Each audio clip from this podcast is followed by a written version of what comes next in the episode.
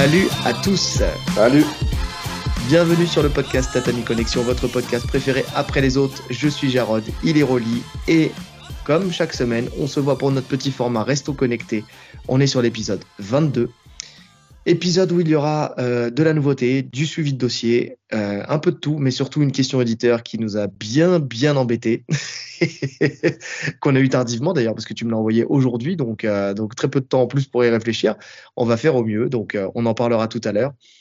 Et on va commencer par la réaction de l'ancien champion de la catégorie des lourds légers, Jamal Hill, suite à la prise de titre de Pereira euh, justement sur le combat qui a eu lieu à l'UFC 295 contre Jiri Prochazka.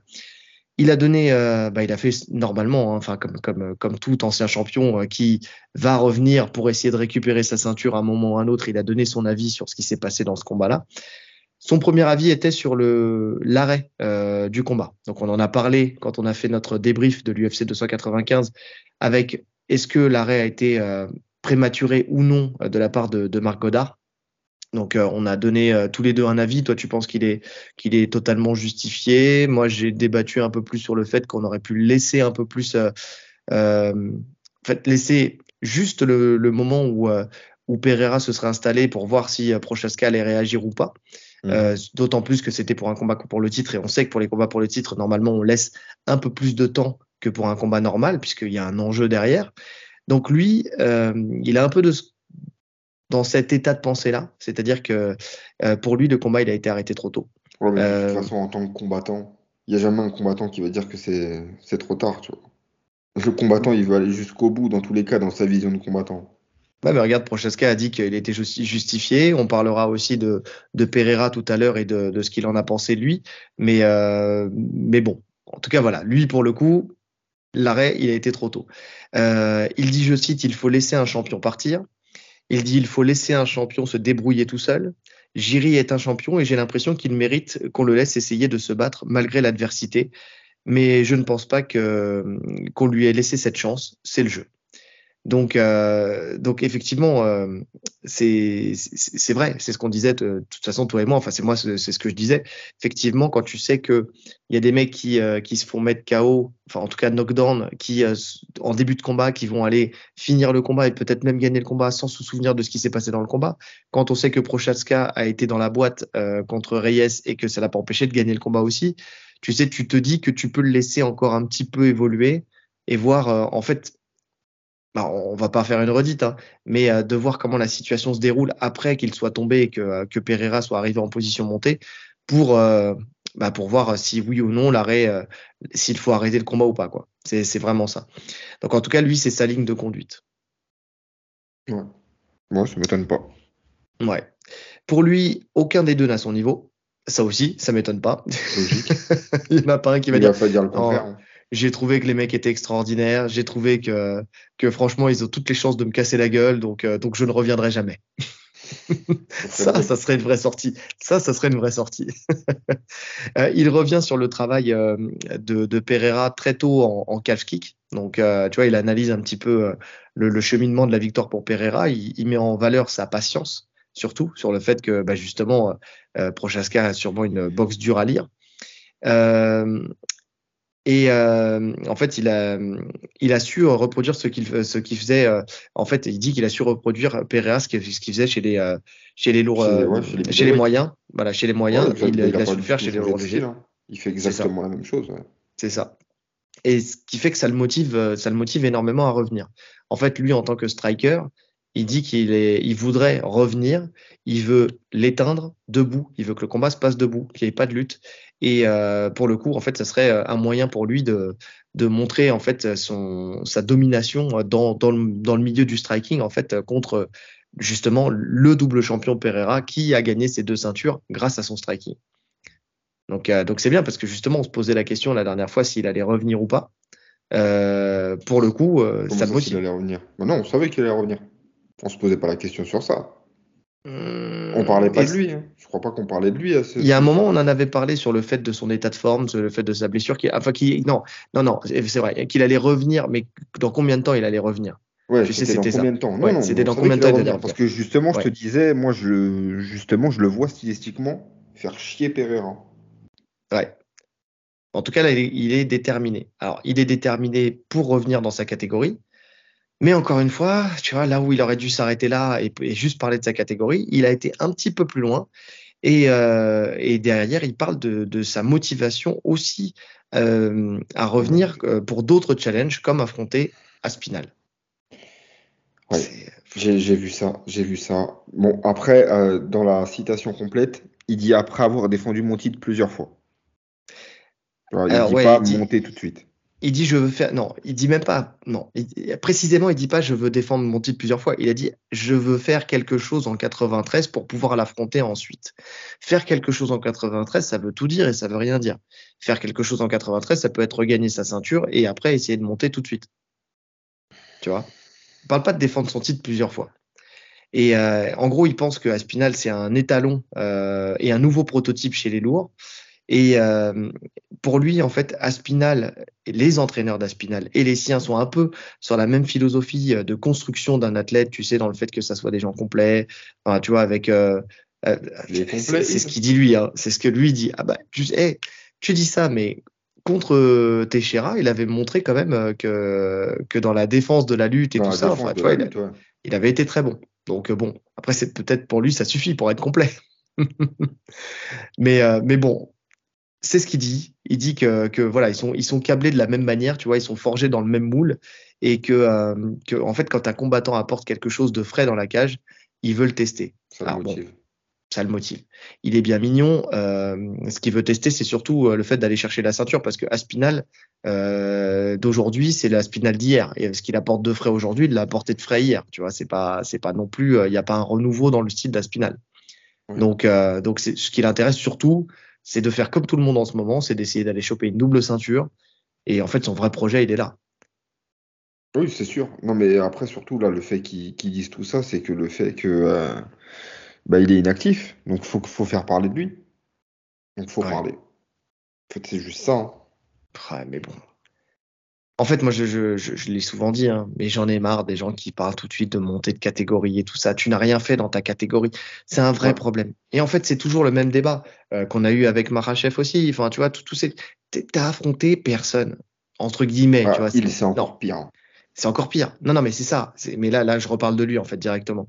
T'as affronté personne, dans le sens où t'as as, juste gagné ta ceinture contre euh, contre euh, Teixeira. Et puis après derrière quoi? Tu vois, va combattre contre Blakovic, va combattre contre Prochaska, va combattre contre Pereira, va faire, euh, va faire, euh, va rincer ta KT, ta KT, et après derrière, effectivement, on parlera d'Aspinal. Parce que là, s'il parle d'Aspinal aujourd'hui, tu vois, si vraiment ce que tu as dit tout à l'heure, je veux défendre mon titre plusieurs fois, et après, je, il parlerait juste de monter de catégorie, il parlerait pas d'Aspinal. Parce que euh, Aspinal, il est champion aujourd'hui, ça veut pas dire que demain il sera champion. Tu vois, tu, tu ne parles pas d'Aspinal dans ce cas-là nommément, tu vois. Hmm. Tu dis, voilà, je veux défendre ma catégorie, après, je pense à la montée. Là, je l'entends, tu vois. Quand tu parles d'Aspinal, ça veut dire que c'est dans une temporalité qui est très courte. Donc, euh, et en fait, il y, en a assez, il y en a assez de, de, cette culture de la double ceinture. Putain, ce qu'il faut comprendre, et c'est là où, euh, tu sais, c'est le, petit coup de gueule, mais c'est un petit peu aussi le, le côté, euh, tu sais, le problème du limite que les nouveaux combattants sont aussi presque des MMX. Tu vois ce que je veux dire? Dans le sens où ils, oublient l'histoire de leur propre sport. Les grandes stars de ce sport, les GOAT de ce sport, sont des gens qui sont devenus GOAT au travers de ce qu'ils ont fait dans leur catégorie. Pas forcément parce qu'ils ont une double ceinture. Tu vois, je pense à McGregor, et c'est le premier qui a eu la double ceinture. Euh, il ne fait pas partie de la, discussion des GOAT. Ouais, mais il fait partie de la discussion des plus riches. C'est ce qu'ils veulent non, mais c'est pas ça qui l'a rendu riche. Mais oui, mais on sait très bien que c'est pas ça qui l'a rendu riche. Ça a contribué. Mais non, ça n'a pas contribué. Ce qui a contribué, c'est le fait que ça soit le premier, le fait que ça soit Magic Mike qui annonce euh, ses victoires à l'avance et comment ça allait se passer, le fait que euh, il a une personnalité qui a fait que euh, derrière Dana White l'a eu complètement sous sa, enfin que lui a eu Dana White complètement sous sa botte, qui lui a permis de faire de faire de l'anglaise. sinon, ça serait le cas pour les, les autres doubles ceinturés, tu vois. Mais tous les pas le cas. ceinturés gagnent beaucoup plus d'argent que quand ils ont qu'une ceinture, forcément. D'accord mais ils deviennent pas riches pour autant. Ils deviennent pas riches à la McGregor, tu vois ce que je veux dire? Non, mais personne ne deviendra riche à la McGregor. Mais ils deviennent plus riches qu'un combattant lambda ou champion d'une seule catégorie. Ouais, ouais, ouais. Je suis pas, je suis pas vraiment sûr que ça soit vraiment significatif. Tu vois, enfin, honnêtement, euh, donne-moi un exemple. par exemple. Il n'y a pas de double ceinturé de toute façon, mis à part Nunes. Il y avait Nunes. Mais Nunes, c'est pareil, c'est son statut de GOAT qui, qui faisait qu'elle était euh, qu'elle avait un, un, enfin plus d'argent. C'était pas le statut de double double ceinture, tu vois. Bah déjà, à chaque combat pour la ceinture, tu prends minimum un million. Oui, mais tu prends pas 2 millions quand tu es double ceinturé. Non, mais tu combats plus. Mais de toute façon, en vrai, il n'y en a pas. quand tu gagnes une ceinture, dans il n'y a personne qui a défendu la ceinture dans les deux KT. Mais donc, c'est ce que je te dis. Enfin, si, si, euh, Nunes. Oui, il n'y a que Nunes. Mais donc, c'est ce que, je te dis. Donc, financièrement, ça leur apporte pas plus que d'être champion dans leur catégorie. je pense quand même qu'en Star Power, tu en gagnes. Tu gagnes.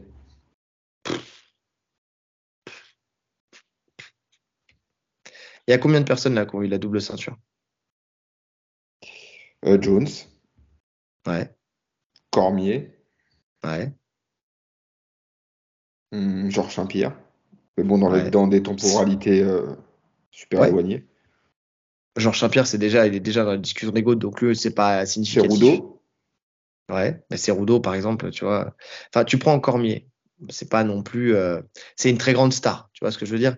Mais, mais pareil, je pense pas que ça soit la ceinture qui l'ait rendu euh, plus euh, qui lui a donné un statut de plus grande star. Tu vois, c'est plutôt sa manière de combattre. Euh, tu vois, voilà. Cerudo, lui, bah, c'est pas devenu une plus grande star non plus avec la double ceinture. Georges Saint-Pierre, c'était déjà une, immense star. Il est revenu, il a eu la double ceinture, ça a à sa legacy. John Jones aussi, tu vois, dans, le, statut des GOAT, tu vois, où, où on, parle, on parle justement de lui pour, pour être un GOAT. Donc là, là j'entends, tu vois. Mais en vrai, les gens qui, euh, à qui ça a donné un star power, c'est des gens qui avaient déjà un star power. Tu vois. Les autres, tu vois, c'est Rudo, une double ceinture, même une triple ceinture, il serait pas devenu forcément beaucoup plus euh, bankable, euh, tu vois. Ouais, non, mais c'est pour ça qu'il en parle. Lui, il en parle, mais ça n'arrivera jamais. Ouais. Aucun intérêt, même pour l'UFC, il n'y a aucun intérêt de le pousser en, heavyweight. C'est surtout qu'il vu, vu son hygiène alimentaire quand il sort de la cage, il doit, il doit réfléchir à, à, son cutting. C'est plutôt ça. Mais, euh, mais oui, non, non, mais moi, je vois pas, en fait, je vois pas l'intérêt euh, particulier. Tu vois, Jamal Hill, honnêtement, euh, s'il monte demain, tu vois, il gagne sa ceinture, il monte demain, je ne le vois pas être une, une immense star. Je suis sûr qu'il y a plein de gens, même s'il a la double ceinture, qui regardent le MMA un peu comme ça, qui sauront même pas qui est Jamal Hill. Déjà aujourd'hui, je suis sûr qu'il y a plein de gens qui savent même pas qui est Jamal Hill. Non, actuellement, oui, ça c'est sûr. Là, c'est sûr. Maintenant, non. Tu, tu, en fait, ça, ça, ça, va être le regard de l'UFC qui va changer. Si tu prends deux ceintures, ils seront obligés de te mettre en avant de fou. Donc forcément, tu vas être connu. Ouais. Parce que ça dépend aussi de ça. Hein. C'est l'UFC qui décide de te faire connaître ou pas. S'ils veulent te mettre en avant, ils te mettent en avant. Ouais. Mais bon, en tout cas, ça m'agace. Ça m'agace de voir, euh, de voir ces, ces gens. Euh... Enfin, non, je, vois, je vois pas l'intérêt. Je vois pas l'intérêt. Même financier, je vois pas l'intérêt. Je te dis, hein, tu, que tu l'as dit toi-même. Enfin, je, je l'ai dit, euh, mais tu gagnes un million quoi qu'il arrive, que ça soit d'un côté ou que ça soit de l'autre. Et si tu veux être actif, tu peux être actif dans ta KT. À des années, il a été très actif en étant champion dans sa catégorie. T'es pas plus actif quand tu as deux ceintures. Ouais, mais lui aussi, il a tenté le coup. C'est juste qu'il a raté. Ouais, mais il a tenté le coup après avoir défendu combien de fois sa ceinture 4-5 fois. Bah voilà. Donc là, ça c'est un peu plus justifié. Il avait rincé tout le monde. Il avait battu toute ah sa KT avant. C'est comme Volkanovski. Dans ces cas-là, Volkanovski, euh, Adesanya, je comprends. Tu vois? Jamal Hill, je comprends pas. Bref, passons.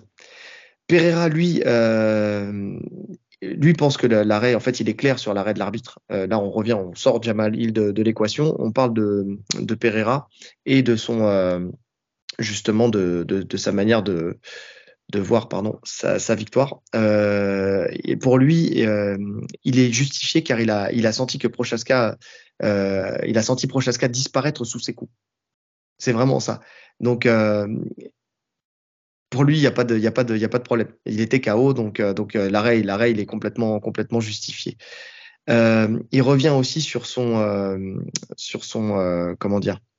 son parcours. En fait, il dit que ça lui permet d'avoir gagné cette double ceinture, de revenir sur son parcours et euh, sur le fait qu'il soit parti de rien et qu'il ait atteint euh, ce statut de double champion euh, à la fois au Glory et à la fois l'UFC. C'est-à-dire que malgré ça, il a réussi à se hisser sur, le, sur les plus hautes marches des deux, plus grosses organisations dans les deux sports qu'il a pratiqués.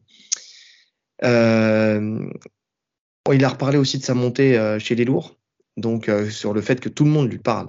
Parce que c'est même pas lui qui en parle. Là, pour le coup, c'est même pas lui qui en parle, c'est les, gens qui lui posent la question sur le fait qu'il ait cherché cette triple ceinture. Et il dit, il tempère en disant qu'il a 36 ans, qu'il fallait qu'il écoute son corps et qu'il il ne sait pas encore combien de temps il lui reste, en fait, pour, pour combattre. Tu vois, c'est vraiment bien. ça. On sait bien qu'il ait dit ça. Mm. Il, a, il a rien à faire en lourd. En vrai. Parce qu'en poids, oui. Je pense qu'en poids, il peut largement être à 110 kg, euh, Pereira. Je pense même qu'il est hors combat à 110 kg quasiment. Mais c'est pas un poids lourd. C'est pas un poids lourd. S'il combattait à son prime en 84 kg, c'est que c'est pas un poids lourd. Oui, je suis d'accord. Je suis d'accord, c'est pas un poids lourd. Euh, effectivement, en fait, la question se pose parce que son style et son punch fait que bah, tu, te dis que même en lourd, il pourrait. Si stylistiquement ça se passe bien, enfin, tu vois, si c'est euh, si là contre un Aspinal, c'est compliqué. Mais tu vois, s'il avait eu un, un striker, euh, stylistiquement, il peut peut-être faire quelque chose. Tu vois, en fait, ce qu'il y a, c'est que tu vois, on parlait la dernière fois de de qui potentiellement était capable de faire une triple ceinture. Quand on parlait de Volkanovski, tu sais, euh, euh, sur le fait de quand ils lui ont présenté Parnasse et qu'ils lui ont dit, toi, est-ce que ça serait un challenge pour toi, tu vois? On disait que c'était pas du tout faisable pour lui et que c'était très compliqué et qu'on avait du mal à voir quelqu'un le faire. Pour le coup là, c'est peut-être un des rares combattants qui, euh, qui potentiellement pourrait le faire pour plusieurs raisons, parce que il reste quand même très grand dans sa catégorie, donc euh, avec avec pas mal d'allonges. Donc ça serait alors peut-être moins flagrant euh, chez les lourds, mais ça se ferait quand même, parce qu'effectivement il fait 110 kilos dans la vraie vie, donc en termes de gabarit, bah il serait bas chez les lourds, mais il serait quand même euh, dans cette catégorie-là. et surtout parce que bah, parce que il a son son power qui fait que bah il peut éteindre n'importe qui, chez les lourds ou pas. Tu vois, il peut, il peut mettre KO. C'est plus dur. Ça, ça reste une inconnue. Hein. Parce que on a, moi, pour moi, il a perdu du punch déjà en light heavyweight. Hein. Euh, moi aussi, puisqu'on en a parlé contre, mm-hmm. contre Blakovic, on a vu que c'était, c'était plus poussif. Maintenant, on a vu là contre, contre Prochaska euh, que, euh, bah, qu'il pouvait, qui pouvait quand même mettre KO, qui pouvait mettre KO s'il touchait bien, s'il touchait clean, tu vois. Donc, donc ouais. Mais après, je pense quand même qu'il peut mettre KO. Je pense qu'il peut faire la même chose finalement en lourd son travail de sap, comme a été mis en, avant par, euh, par Jamal Travail de sap en calf kick. On sent qu'il est très puissant sur ses calfs. Euh, derrière, euh, attendre l'opportunité, être patient, attendre l'opportunité de, de, venir et de, et de cueillir l'adversaire. Pourquoi pas? C'est possible. C'est possible. mais compliqué quand même. C'est... Projette-le là dans ta tête, mets-le face à Pavlovic.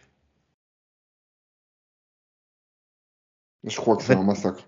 Là, je le projette dans sa tête. Ouais, voilà. Non. non, oui, non. Physiquement, c'est compliqué. Physiquement, c'est compliqué. Euh, après, j'ai jamais vu Pavlovic euh, face à lui. Bah, tiens, attends, tiens, je vais te donner un autre exemple. Euh, quand il était face à Daniel Cormier, là, à l'interview. Physiquement, c'était pas déconnant. Pourtant, Daniel Cormier, c'est quand même un, il est très très lourd, surtout depuis qu'il a, il, a, mais, mais il est tout petit il est tout petit. Donc forcément, quand tu as un mec qui fait 10, euh, euh, voire 12, 13 cm de plus que toi, même s'il est plus fin, tout de suite ça équilibre un peu le gabarit, tu vois, surtout qu'il s'était habillé et tout. Donc c'est pas pareil. non, je suis d'accord. On a vu Palovic à Spinal face à face, c'est des monstres les mecs. Ouais.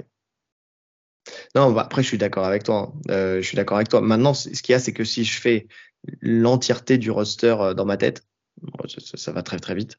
Euh, le seul, peut-être le seul qu'on pourrait voir, peut-être tenter de faire ça, avec très très peu de chances que ça marche, je pense qu'il n'y a que lui. Ouais, ça se tente. Ça se tente. Tout dépend en fait de, qui va être euh, le champion. C'est ça.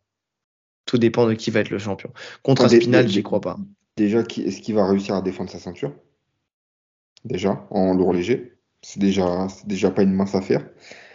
Maintenant, en lourd, si je devais le projeter en lourd, peut-être que le mec contre qui il aurait le plus de chances de gagner, ce serait Cyril Gann. Stylistiquement, parce que ça ferait vraiment un match de striker. C'est exactement ce que je me disais tout à l'heure. Et c'est pas, on a dit Cyril Gann il cogne, mais c'est pas un puncher, tu vois. Donc ça, c'est équilibre. Ça, ça, même si je vois Cyril Gann le dominer. Hein. oui, moi aussi. Mais c'est là où il y aurait le plus de matchs, je pense. Ouais. Ouais, non, je suis d'accord. Je suis d'accord. En tout cas, ce que j'aime, c'est que lui, pour le coup, tu vois, il est quand même lucide sur sa situation. Tu sens que c'est pas justement le genre de mec qui va, qui va, euh, comment dire, euh, avoir un problème à la Volkanovski, euh, tu sais, de se dire putain, le jour où je prends ma retraite, qu'est-ce que je fais? Il faut que je reste actif, il faut que je combatte. Non, lui, tu sens que voilà, c'est son métier ça lui a permis d'évoluer dans sa vie, de, de, de, devenir une meilleure personne, entre de guillemets. Sortir. Parce faut rappeler qu'il est, il est alcoolique. À la, quand il avait la vingtaine, il était, il était alcoolique à Pereira. C'est vraiment le sport de combat qui l'ont sauvé. Je crois qu'il travaillait dans une fabrique de pneus, je crois, un truc dans le genre. Ouais, un truc comme ça. Oh ouais, non, il, avait une hygiène de vie déplorable, il avait un métier de merde, il était, euh, enfin, c'était très compliqué. Enfin, tu vois, un métier, quand je dis un métier de merde, c'est un métier qui te, qui, respire pas la santé, tu vois, où tu, où tu sens que ton espérance de vie, elle peut, elle peut dégringoler. Et effectivement, il s'est lancé, euh, il s'est lancé dans la boxe. Il a eu son parcours, il s'est lancé dans le MMA, il a eu son parcours. Le mec aujourd'hui, il est au sommet du monde. Donc, euh, donc, donc c'est bien. C'est un bon exemple de réussite. Ah, on va clôturer ce sujet avec juste euh, un petit coup de gueule, entre guillemets, un énième.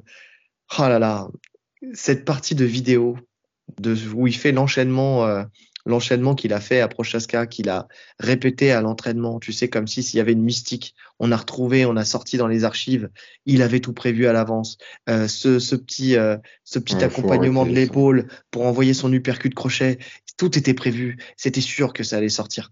Ah, les amis, si vous croyez à ça, c'est que vous ne savez pas ce que c'est que de, de, de, préparer, euh, de préparer en fait, de s'entraîner en, en, temps normal.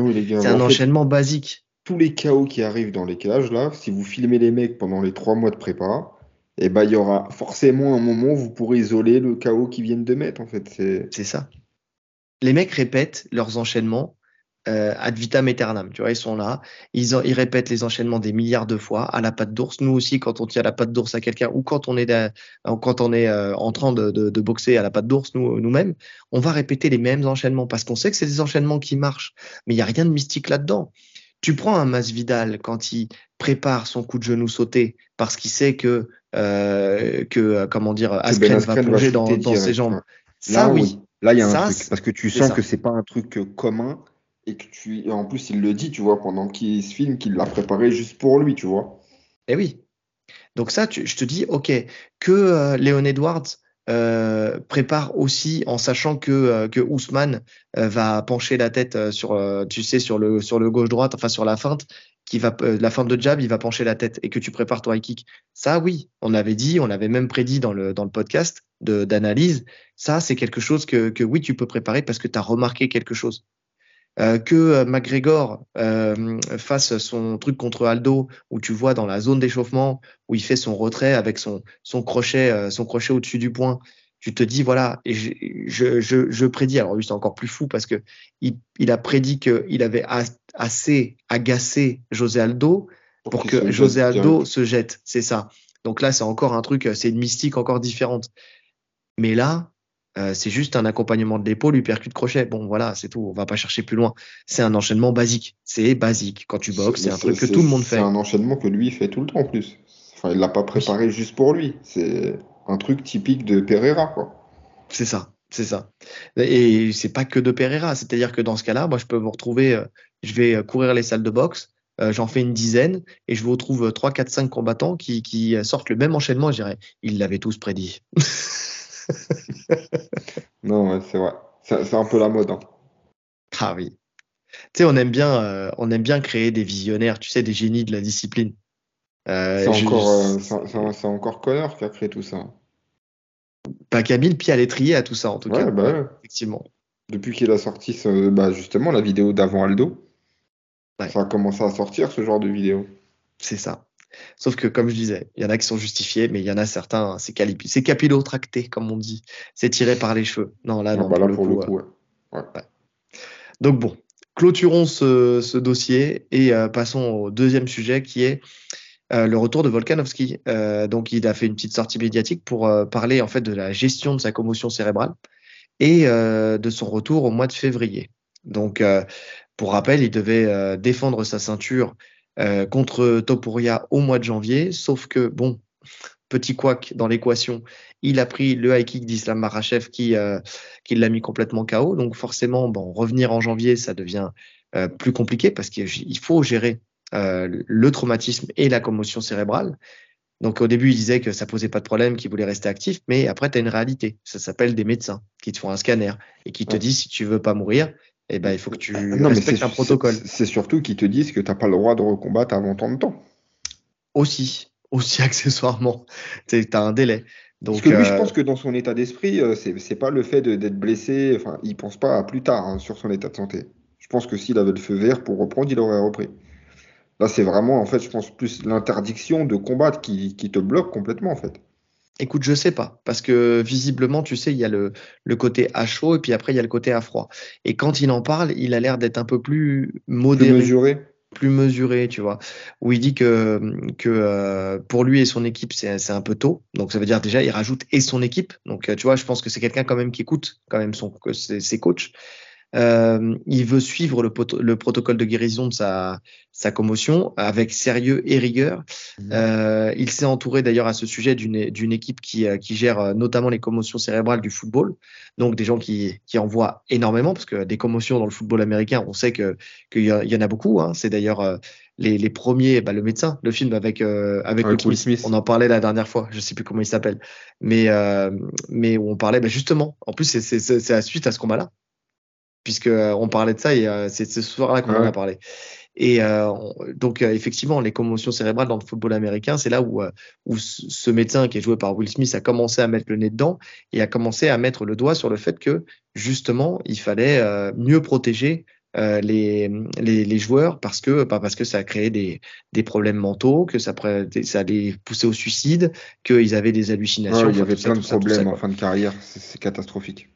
C'est ça. Donc, ils ont appris à gérer correctement les commotions cérébrales. Donc, c'est déjà bien qu'ils s'entourent d'une de, équipe qui gère euh, les footballeurs, parce que voilà, ils sont très à même de comprendre le problème des commotions non, cérébrales. Mais ça montre, euh, on le voit dans sa prépa, hein. il est toujours très bien entouré, il fait toujours les bons choix. Donc, le mm. fait qu'il le fasse aussi dans sa récup, ça, c'est de, dans, dans l'intelligence de, de, camp et de, de, soins, etc., il me fait penser à Georges Saint-Pierre en Volkanovski.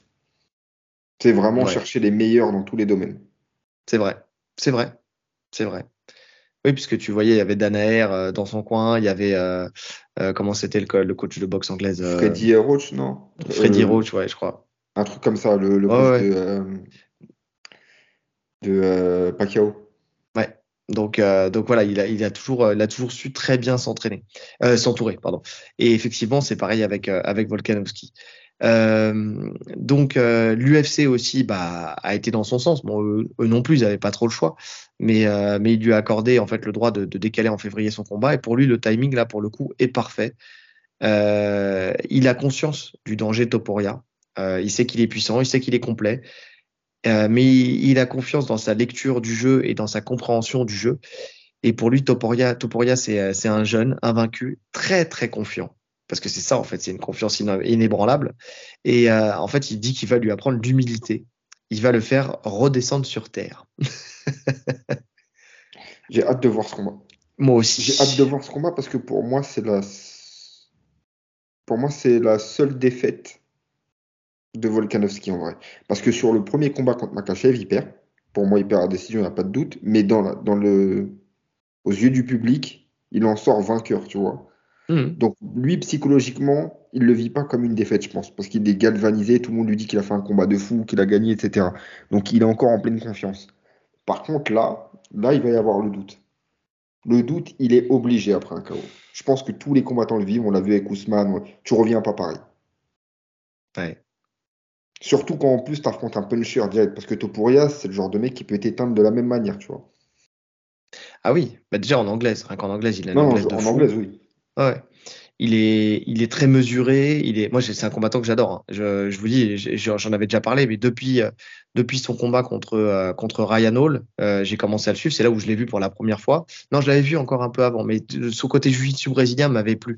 Et justement, pourquoi Ryan Hall? Pourquoi ça m'avait marqué? Parce que justement, je voulais voir s'il allait réussir à, à imposer son, son JJB par rapport à celui de Ryan Hall. Et il avait réussi à le contrer. Bon, après fight IQ de Ryan Hall dans ce combat-là, zéro. Euh, franchement, on en avait parlé. Oui, mais d'autant plus dans celui-là. C'était vraiment, il s'est acharné sur un truc qui qui marchait pas. Bon, bref, il a pris son chaos. Mais, euh, mais c'est un combattant effectivement qui est, euh, qui est, qui, est, très complet avec son anglaise et son sol et très puissant. Donc euh, non, moi Topuria, je voulais le voir contre euh, Paddy Pimlet. J'aurais voulu que ce combat se fasse. Ben oui, justement, c'est pour ça que je voulais que ce combat se fasse. Donc euh,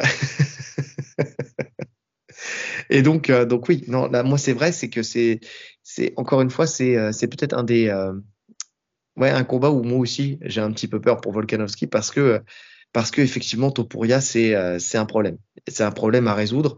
Euh, après, bon, Volkanovski, il a pris son KO, mais il a pris le KO dans la, la KT du dessus, avec un short notice de 10 jours, où il n'était pas prêt. Bon, si il peut, ce KO, être dans sa tête, mais il peut le, quand même arriver à le modérer avec tous ces éléments-là. Maintenant, quand c'est dans ta tête, un chaos, c'est inconscient. C'est-à-dire, même si tu arrives à te convaincre de te dire, euh, oui, euh, euh, j'étais en short notice. Oui, j'étais euh, pas prêt. Oui, voilà, c'était la caté du dessus. C'est ça, on l'a vu avec Ousmane. Hein. Parce qu'Ousmane, lui, en conférence de presse, il semblait, il semblait confiant. Hein. parce qu'il avait dominé tout le combat. Finalement, le KO le prend au dernier round. Donc tu, peux te dire c'est un accident, je me suis relâché, nanana. Mais finalement, au moment du combat, tu voyais que quand la jambe de Léon commençait à bouger, il était en panique. Des mains se levaient, il, il surréagissait. Donc c'est dans ta tête un KO. Après, d'autant plus. D'autant plus là. après, bon, la petite différence avec Ousmane, c'est qu'il affrontait le même, le même, euh, le même adversaire aussi. Tu vois. Il y, a de ça aussi qui peut jouer. Mais bon, mais c'est vrai que j'ai hâte de voir ce combat-là. J'ai hâte de voir comment il va revenir. Et c'est là aussi il va montrer si c'est un vrai, vrai champion. on sait déjà que c'est déjà un vrai, vrai champion. Hein. Pour le coup, il n'y a pas de doute là-dessus, puisqu'on l'a vu revenir de l'enfer, notamment les, avec les étranglements d'Ortega. Enfin, tu vois, ce genre de choses. Il a montré qu'il était capable de, de survivre. veux dire. Ça, ça confirme encore un peu plus le. C'est ça. revenir d'une défaite comme ça, c'est pas tout le monde qui peut le faire. C'est ça. Surtout aussi rapidement. Ouais, c'est vrai que c'est très rapide. Ouais. Et derrière, il remonte. le mec. Non, je pense qu'il va se calmer. Non, il va se calmer. Il, est pas mal dans sa KT. Donc, euh, donc voilà. En tout cas, ce combat aura lieu euh, à l'UFC 298. Et euh, ça va arriver bientôt. Ça va arriver dans trois UFC numérotés. Donc, donc ouais, j'ai hâte de voir ça. En février. Ouais, c'est ce que je disais tout à l'heure. En février. Euh, Volkanovski, effectivement, il l'a dit après son, son dernier combat qu'il voulait rester actif parce que euh, pas parce que euh, sinon il déprimait, parce que sinon il n'était pas bien. Enfin, on avait parlé et surtout avec une question auditeur du problème euh, de comment la gestion du mental de ses adversaires, enfin de, de ces plutôt de, ces combattants-là. Et c'est marrant parce que là il y a John Cavana qui, qui a parlé justement de la santé mentale de McGregor euh, récemment où il a fait un parallèle justement avec Volkanovski. En fait, il disait qu'il avait été inquiet euh, sur la santé mentale de McGregor à un certain, moment, mais que pour lui aujourd'hui ça va beaucoup mieux, qu'il a trouvé un groupe de partenaires d'entraînement euh, qui est formidable et, qu'au moins il s'entraîne. En fait, c'est ça la, la, petite nuance, c'est que effectivement, il dit que c'est pas la même chose que de rentrer dans une cage, d'être face à un public, de bah, d'être galvanisé par cette foule, tu vois. C'est ce truc en fait où les mecs, tous les combattants sont drogués par ce truc-là, mais que en fait, il, arrive à, au travers de l'entraînement, à, à, se sentir comme être, à être bien, à trouver son bien-être, et donc que c'était, c'était une bonne chose. Euh, justement, en fait, il fait le parallèle avec Volkanovski, qui lui ne, ne se contente pas que de l'entraînement. Tu vois qu'il a besoin d'être euh, d'être actif, mais d'avoir un mm. combat de prévu. Tu vois. Et là, visiblement, visiblement, dans la tête de McGregor, il a réussi à faire cette petite bascule dans le sens où je m'entraîne, ok, je combats pas tout de suite, ok, mais ça va. Je trouve quand même mon compte à passer un bon moment avec mes partenaires d'entraînement, à évoluer, à travailler différemment, parce qu'il le dit, hein, il a, il a eu sa ceinture noire. Euh, je parle de Connor là. Il a eu sa ceinture noire de jiu-jitsu brésilien. Ça lui a fait du bien. Il est content. Euh, c'est un nouveau, euh, tu vois, comme s'il se réinventait un petit peu dans son jeu. De toute façon, comme tu l'as dit la dernière fois, et c'est vrai que je n'avais pas tilté parce que je suis pas spécialement. mais c'est vrai qu'en regardant Instagram, sa communication elle a complètement changé et on le revoit faire du MMA. On ne le voit plus faire de boxe anglaise. On revoit faire pas mal de sol, beaucoup d'entraînement au sol, de la lutte. Donc c'est bien c'est une très bonne chose. Ça, moi, je te dis, c'est, il prend, euh, j'ai vraiment cette impression où il prend son retour euh, au sérieux. Tu vois, c'est pas juste faire un chaos, euh, un chaos, oui, bah oui, pour le coup, un chaos supplémentaire, mais un, combat supplémentaire où il va refaire exactement la même chose, où il va se perdre exactement de la même manière. C'est quand même quelqu'un, quand même, s'il est sur les bons rails, d'intelligent. Enfin, tu sais, dans sa, dans sa pratique. On le sait, il a été un précurseur dans pas mal de choses. On en parle, hein, de Ito Portal, ce genre de choses. Tu sais, où il a apporté, en fait, euh, il a apporté quelque chose de nouveau euh, dans, sa pratique, où il y avait un mélange de techniques de capoeira avec un mélange de techniques de boxe anglaise, de taekwondo. Tu sais, mais, mais vraiment tout ça pris dans la mesure pour euh, que ça soit des mouvements, des mouvements efficaces tu vois, et même de jiu-jitsu brésilien et de lutte, puisque tu vois contre Chad Mendes, enfin, tu vois, il y, avait, il avait des, il a su, euh, il a su contrer, euh, contrer, par exemple, le sol de Chad Mendes avec sa guillotine, enfin, tu sais, sa lutte. Enfin, il y avait quand même des choses à mettre en place, tu vois. Mm. Et j'ai l'impression que quand il est bien câblé, et ce qui n'était pas le cas juste avant, et c'est pour ça que Cavana était inquiet pour sa santé mentale, où il devait être complètement en fait dans, dans la frustration, dans l'énervement, dans le, dans le, le fait de, de, vouloir absolument euh, euh, placer sa main gauche et qui voyait qu'il y avait une frustration parce qu'elle elle sortait plus, donc il passait des heures et des heures et des heures à travailler sur le bouclier, tu sais, son crochet du gauche. Enfin, tu vois, tu voyais dans, dans, effectivement dans sa communication, tu voyais que ça, que ça, ce même enchaînement. Là, tu le vois sortir un peu plus ses jambes, tu le vois lutter, tu le vois faire du sol. Tu vois que comme s'il s'était apaisé et qu'il avait complètement mis de côté ce truc-là. Maintenant, le, le, le, petit truc qui me dérange, c'est que quand Cavana parle de ça, tu as l'impression qu'il parle de ça en, en témoin. Exactement. Pas en coach. Et, tu vois? Et c'est ça qui me rassure pas pour le coup, parce que tu as l'impression qu'il s'auto-coach en fait depuis, depuis maintenant un moment, depuis qu'il est double champion, et qu'il il a, il a personne au-dessus de lui. Comme il dit, il a constitué son équipe. En fait, tu as l'impression qu'il fait un peu ce qu'il veut, mais il n'a pas de coach. Et j'ai remarqué ça aussi. J'ai eu cette même impression que toi. C'est-à-dire, effectivement, il parle de ça comme un spectateur, comme un analyste, tu sais. Ouais, il a plutôt que comme un... qui a lieu sous son nez, dans sa salle, mais lui, il est, ouais, il est pas dedans. Ouais, ah ouais. Non, je suis d'accord. Je suis entièrement d'accord. Euh, c'est vrai. Et c'est ça, par contre, le seul point en fait qui me, qui me ferait dire qu'il n'y aurait pas forcément euh, d'évolution dans le résultat en fait, il y a une évolution dans la manière de s'entraîner, mais pas forcément une évolution dans le résultat parce que, euh, parce que effectivement, il, c'est comme si McGregor n'arrivait plus à avoir quelqu'un qui lui, euh, qui lui apporte euh, un regard extérieur, tu vois. Il y a que lui, tiens, je pense qu'il c'est mieux que je fasse ça pour, pour maintenant, mm. c'est mieux que je vois que je vois la chose comme ça, c'est mieux que je travaille de cette manière, c'est mieux que je fasse ceci, c'est mieux que je fasse cela. Effectivement, effectivement, je suis d'accord. Ça, pour le coup, c'est ça se peut pas. Ça se peut pas il n'y a aucun combattant qui se qui s'auto-coach. Même les plus grands champions ont un coach. Oui, bah tu prends John Jones par exemple. Enfin, qui tu vois, Jackson Wing. Qui retourne à Jackson Wing. Qui... C'est ça. Tu vois, il n'y a pas de. On qui ne pouvait pas faire sans en fait. Ferguson, à partir du moment où il a décidé d'être dans ses délires, de faire un peu à sa sauce, c'est un massacre. Ouais. Ouais, non, je suis d'accord. Je suis d'accord. Mais ouais, John Jones a même été jusqu'à rechercher et renouer contact avec la Jackson Wing qui l'avait viré suite à ses problèmes de justice et tout ça. Il a dû les supplier, à mon avis, pour. Euh, pour euh, Laisse-moi croire. Laisse-moi croire qu'il y a des coachs avec encore un peu de dignité. Euh, donc, il les a suppliés tout ce qu'ils pouvaient à genoux pour, pour qu'ils le reprennent. Moi, je pense qu'ils m'ont dit vas-y, on fait croire que tu n'es plus là parce que tu, tu salis un peu. Le... Non, mais quand ça ira mieux, allez, tu reviendras. On laisse passer un peu de temps. Bah, ils avaient déjà accepté beaucoup de choses. Hein ils avaient déjà accepté beaucoup de choses. Donc, euh, donc oui, effectivement. Mais, euh, mais bon. Euh, d'autant plus en plus que McGregor, là, ça, son retour, il est encore décalé. puisqu'il devait combattre à l'UFC 300 en avril. Et effectivement, il va combattre qu'en juillet pour l'International Fight Week. Donc, non, pas sûr ça encore. Oui, mais bon, c'est ce qui se dit. Donc ça peut encore, voilà. C'est Cavana justement qui dit ça. Il estime que ce sera pour, pour cet événement-là. Mais il, il en est même pas sûr. Non. Et de toute façon, ils peuvent être sûrs de rien, puisqu'il a fait que d'être décalé. Bon, après, il y avait aussi la Musada, mais, euh, mais ça fait. Euh, Alors là, pour le coup, en avril, ça passait euh, pour l'UFC 300. Oui, oui. Mais le, le, le, le, le TUF, c'était quand avec Chandler? Ça, fait, ça va faire une bonne année. Hein. Ben, c'est ça. T'es sûr un an déjà? Quasiment, pas loin. Hein. Donc, t'imagines?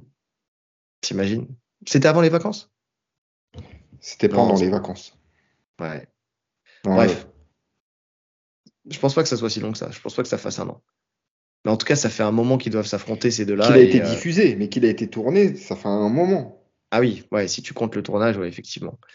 Mais donc ça fait depuis ce temps-là qu'ils doivent s'affronter et c'est toujours décalé. Et le problème, le problème dans tout ça, c'est pas McGregor, c'est euh, Chandler qui lui aussi est en stand-by depuis tout ce temps. C'est ça. Et qui, Mais après- qui ouais. T'as l'impression que Chandler, pour le coup, lui, il est prêt à attendre. Lui, il veut personne d'autre. hein. Il a compris. hein. Il a compris, il a compris que euh, il est en fin de carrière, Chandler, après toutes les guerres qu'il a faites. Et là, c'est vraiment c'est le billet à prendre avant de partir. C'est ça. Mais bon, encore une fois, quand même, parce que là, je pense que le seul fautif dans, dans cette histoire, maintenant, je parle pas d'à l'époque du Zada, c'est l'UFC. En fait, mais même avant ça, en fait, l'UFC, Je- je- juste une seconde, je te coupe. C'était bien cet été, euh, le teuf, hein, qu'il a été diffusé. Donc, c'est pas si vieux que ça. ouais. Oui, c'est ce que je te disais. C'est pas, Ouais, ça c'est fait pas un vraiment- an. et, ouais, parce qu'on en parlait cet été. Il nous a tellement pas marqué que. Ouais. Et euh, donc, euh, donc le, le gros fautif quand même pour le, la non la non présence de, de, de McGregor, c'est quand même extra, enfin extrêmement l'UFC, dans le sens où euh, où là c'est encore eux qui vont décaler, enfin qui ne le bookent pas. Avant ça, quand il y a eu le Covid, pareil, ils ne voulaient pas le faire combattre parce que bah parce qu'ils savent qu'il n'y avait pas assez à capitaliser sur lui euh, s'il n'y avait pas de public, s'il n'y avait pas normal. mais ouais, mais ce qui est normal et ce qui est pas normal en soi. Parce que tu as besoin de combattre, tu as besoin de le faire combattre. Il a besoin de combattre. Tu vois, il y a un moment. l'UFC a besoin d'argent. Non, d'accord. tu, tu- vas le payer plus que ce que tu vas engranger, alors que si tu le cales à un bon moment, tu vas, tu vas ré- récolter de l'argent. Sauf que le bon moment ne vient jamais. En fait, j'ai cette impression-là, c'est qu'ils attendent tellement justement le bon moment qu'il ne vient jamais. Limite, il combattra plus jamais parce que l'UFC attend trop le bon moment. Le mec peut faire à n'importe quel, sur n'importe quel événement, il peut faire des millions. Ben, mets-le n'importe quand. Tu vois? Ouais, mais il y a auraient- de trucs qui rentrent en compte. En fait, Connor, t'es obligé de le mettre en main event. Tu vois, c'est ce que je me dis. Si tu le fais à l'UFC 300, je pense qu'il y aura pas mal de ceintures remises en jeu. Mhm. C'est-à-dire que tu le mets en main event devant toutes les ceintures. Comme ça. Non, mais je te parle pas de l'UFC 300. Justement, c'est ça que je suis en train de te dire. C'est que je- là, justement, on a parlé de l'UFC 300 parce que c'est l'événement et donc Connor, euh, c'est l'événement.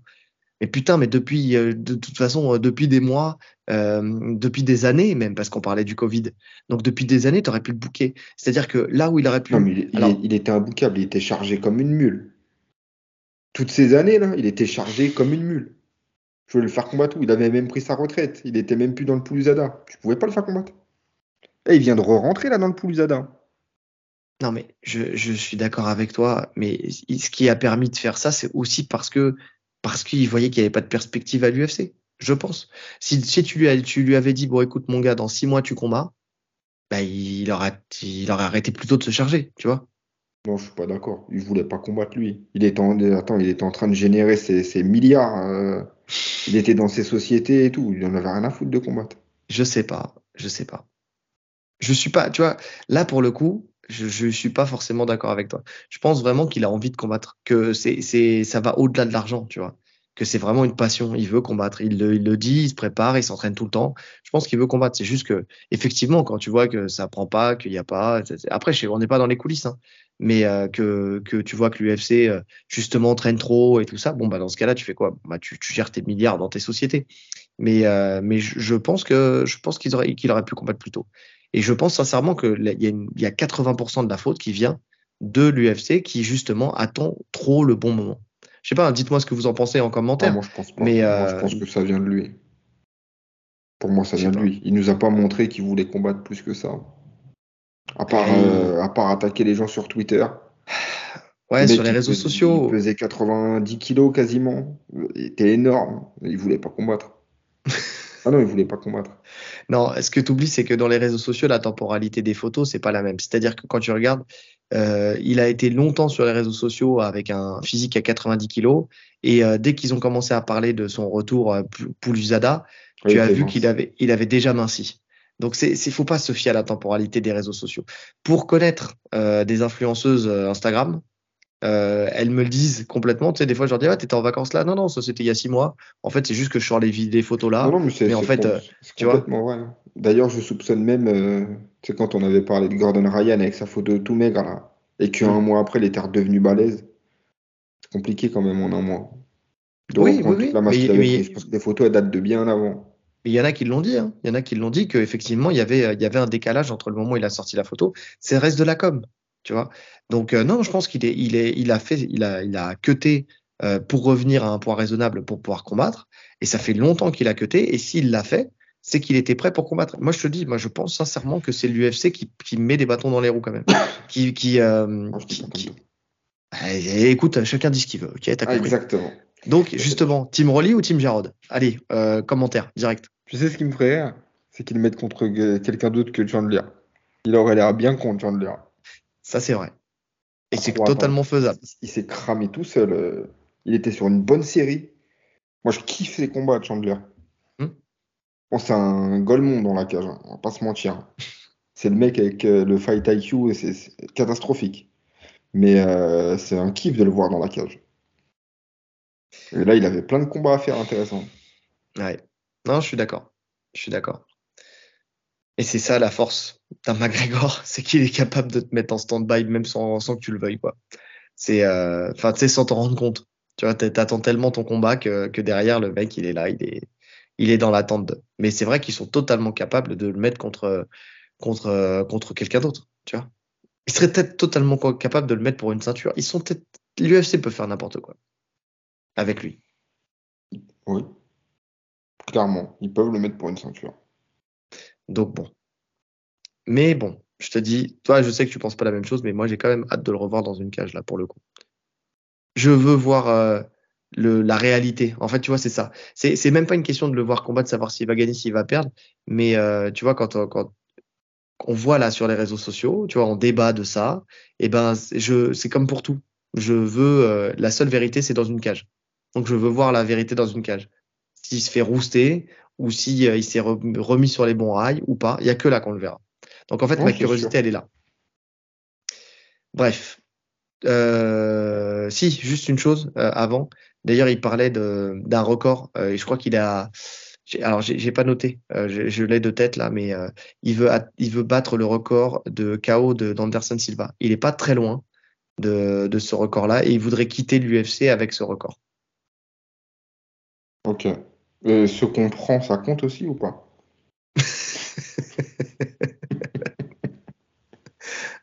Ah, Tu peux rentrer dans le record du mec qui a pris le plus de KO, ça c'est sûr. Bon, il en est loin quand même. Hein. Il en est loin. Mais, euh, mais ouais, non, non, il veut, il veut, euh, il veut, battre, il veut battre ce record. Euh, en sachant que s'il y a un record qui battra pas, c'est le nombre de défenses de titre. Ça c'est sûr. Là, pour le coup, il en est loin. C'est sûr et certain. Donc, euh, donc voilà. D'ailleurs, en parlant d'Anderson Silva, j'ai été checker voir si la, la série était sortie. Elle n'est pas encore sortie pour moi. Elle y est, je sais, mais il n'y a pas les épisodes encore. Ah ouais. Donc, euh, ouais. Donc, parce que j'ai la, la chaîne Paramount Plus. Donc, euh, donc j'ai été voir, mais elle n'est pas sortie. Je, voulais, je, vous jure que j'ai été voir pour regarder un épisode aujourd'hui pour pouvoir en parler. Euh, ce un petit débrief. Ben oui, mais ça viendra. Elle va sortir, ça viendra. Bref, euh, petit suivi de dossier très très très rapide parce qu'on en a déjà beaucoup parlé de Denganou et la, et la boxe anglaise. C'est juste pour euh, confirmer quelque chose qui avait été euh, dit officieusement et donc là ça a été ça a été confirmé. Donc Ngannou fait bien son entrée officielle dans le top 10 du, du, classement de la WBC. Pardon. C'est le président de, de, la WBC Mauricio Soleiman qui avait été impressionné par la performance d'Ngannou contre Fury et donc qui avait annoncé euh, officieusement à, à, Dewey Copper, euh, son, son, entraîneur, euh, son intention de le classer dans le dixième de, du, du, classement de, de, la WBC. ça, il lui avait dit sur le ring juste après le combat. Et il a tenu sa promesse et ça a été ça a été annoncé à la au cours de la de la 61e édition de la convention annuelle de la WBC et donc ça c'est bien qu'il soit à top 10 parce que là, ça veut dire qu'il va pouvoir combattre avec des enjeux euh, euh, beaucoup plus, beaucoup bah, plus déjà, élevés. Il combattre pour la ceinture. Exactement. C'est-à-dire que le prochain combat contre Fury, si revanche il y a, la ceinture pourra être en jeu. Et ça, ça change tout. Ouais. Ouais, je pense que pour le coup, là, on en parlait. Ça va vraiment le motiver à poursuivre dans cette voie-là. Ouais. Ah ouais. Bah, de toute façon, hein, on va pas revenir dessus, on va pas faire le financièrement ou, en termes de, statut même, de star power. En boxe anglaise, là, s'il arrive à prendre une ceinture, ça serait énorme. J'en doute, hein, mais ça serait énorme. Mais contre, contre Fury, tu sais, s'il est rentré dans la tête de Fury, c'est possible. Contre quelqu'un d'autre, c'est plus compliqué. Mais la seule voie que je vois vers la ceinture, là, c'est euh, s'il fait une revanche contre Fury qui, euh, qui, serait, euh, qui serait amoindri par le premier combat. Tu sais, où il serait psychologiquement impacté par le premier combat. Je sais pas. Fury, on l'a vu revenir de l'enfer plusieurs fois, pour le coup. Donc on sait que. Non, je pense pas que tu puisses forcément rentrer dans sa tête. Je pense qu'il prendrait bien plus au sérieux. Et que ça serait bien plus compliqué. Mais euh, rentrer dans sa tête, non, j'ai des gros doutes. Ah, il est revenu de l'enfer un, dans un même combat. Alors, il est revenu de l'enfer quand il, a, il est sorti de sa dépression et qu'il s'est remis sur les rails. Mais après, c'est dans un même combat. C'est-à-dire que il revenait de l'enfer après avoir pris un gros, un gros knockdown et puis euh, il revenait euh, au plus haut. Non, là, je pensais plus sur le, le côté, tu sais, traitement, mais c'est différent on va pas revenir dessus mille ans, mais c'est différent parce que quand tu, tu te fais mettre knockdown par Wilder, euh, que euh, derrière tu, tu, reviens, mais c'est un mec de la boxe anglaise, tu vois, et c'est dans le combat. Et puis derrière, les gens donc euh, ne, ne, remettent pas en question le fait que tu aies gagné le combat. Là, tu es contre un mec du MMA qui est qui, qui combat avec un style pato, tu sais, comme il disait, pas équilibré, mais juste avec un gros punch et quelques bases qui te qui te qui te met à la limite de perdre ton combat, que le, aux yeux du public, euh, tu as perdu le combat, que le mec euh, commence à, son frère parle d'une retraite potentielle. C'est pas la même chose hein, psychologiquement. Hein. C'est pas la même chose. Ouais, je sais pas. En tout cas, à la place d'Enganou, j'essaierais vraiment de, refaire ce combat plutôt qu'un autre, parce que les autres sont bien trop risqués. Et pour le coup, ça, ça niquerait ta cote si tu perds, tu vois. La cote que tu as, que as acquise là, vaut mieux la, la faire monter encore avec une revanche contre Fury. Non, je suis d'accord. Je suis entièrement d'accord avec ça. Donc, euh, donc on verra ça. Mais c'est bien en tout cas. Pour lui, c'est une grosse reconnaissance. Déjà, rien que ça, c'est une énorme victoire. Bref, tournons la page, on verra. De toute façon, il y aura forcément du suivi de dossier pour, euh, pour ça, puisque bah, quand on saura bah, il y a une, ce carte là, qui a été annoncée euh, en Arabie Saoudite pour le 23 décembre. Ouais. Avec plusieurs gros noms. alors, j'ai plus les, les, combats en tête, mais euh, je sais que Wilder il combat, je sais que Joshua il combat, mais euh, Nganou n'est pas bouqué dessus. Ouais. Et si Wilder et Joshua combattent, ça veut dire que déjà ces deux noms ils sont ils sont bookés. De toute façon, Nganou, hein, à part, ces, euh, ces deux noms sont bookés, ils ont parlé en plus que si les deux gagnaient leur combat, ils s'affronteraient. Oui, oui, j'ai vu ça. Depuis le temps qu'ils que se tournent autour. Ouais. Donc ça veut dire que ces deux-là déjà c'est mort pendant un, un bon moment. Et puis ouais. En MMA, à part, à part euh, le forcing pour John Jones, euh, c'est la seule chose qui se passe euh, côté Ngannou pour le MMA. Donc, donc ouais, je, je sais pas. inutile quand on sait qu'il est blessé, qu'il reviendra pas avant un an. Oui, oui, bien sûr, bien sûr. Mais bon, parce qu'il y a personne d'autre en vrai. Bref, tournons, tournons cette page et parlons de Ousmane Nurmagomedov qui a été pris pour dopage. Donc c'était le champion léger, je dis bien c'était, du Bellator. Euh, il a été testé après son combat contre, contre Primus euh, lors de la demi-finale du tournoi à 1 million de dollars. Alors visiblement, euh, de ce qu'il a dit, c'est un traitement médical, médical qu'il a pris avant son combat et qu'il n'a pas pris soin d'informer la commission athlétique. Donc il a pu fournir euh, à bah, la société qui, enfin, tu sais, qui a fait le, le, le test antidopage. Alors, je sais pas si c'était euh, si c'était l'USADA ou autre chose, on ne s'est pas dit. Mais bon, il a pu fournir en tout cas tous les éléments euh, du médecin, euh, ce qui lui a permis en fait d'alléger sa sanction à six mois, parce que normalement, on se posait la question pourquoi six mois alors que tu sais, normalement, c'est bien plus, ouais. C'est ça. En fait, on en parlait, on a fait un petit repas d'équipe euh, pour fêter l'UFC là. Et on l'a fait que là, quand, euh, quand euh, avec Noah et donc tout le staff de, de, sa préparation. Et l'info, elle est tombée durant le repas. C'est pour la petite anecdote. Et donc, on a fait le, le parallèle avec Damien Lapillus et ses trois ans de, de, suspension pour le salbutanol, tu vois. Donc, et là, on se disait pourquoi Alors, qu'est-ce qu'il a pris? Ça doit pas être bien grave parce qu'il a pris que six mois, tu vois. Et là, en fait, on se rend compte que c'est parce qu'il a pu fournir quand même les pièces qui, euh, qui expliquaient que c'était à cause de ce médicament. Le, FLD, ils ont allumé euh, la pilus. Hein. Oui, c'est un exemple. Même l'USADA, ils sont pas aussi durs que ça. Bien sûr. Mais en tout cas, normalement, de ce qu'il disait, pour ce, ce, cette prise de, de produits dopants, entre guillemets, qui est ce médicament-là, normalement, la, la, charge, elle est beaucoup plus, euh, beaucoup plus grande. Tu vois, normalement, il aurait dû être suspendu beaucoup plus longtemps. Donc, euh, donc là, il a pris six mois, pour ce qui est déjà énorme. Hein, ce qui est déjà énorme. Ce qui est énorme ou énorme. Six mois, six mois, c'est rien. Non, si, quand je dis c'est déjà énorme, c'est-à-dire que. Je pense que le gros problème, ça le, ça le bloque pour tout. C'est ça, c'est que ça le sort de tout. En fait, c'est surtout que tu perds ta ceinture, tu perds tes titres. C'est surtout ça, parce que six mois sans combattre, en soi, c'est rien.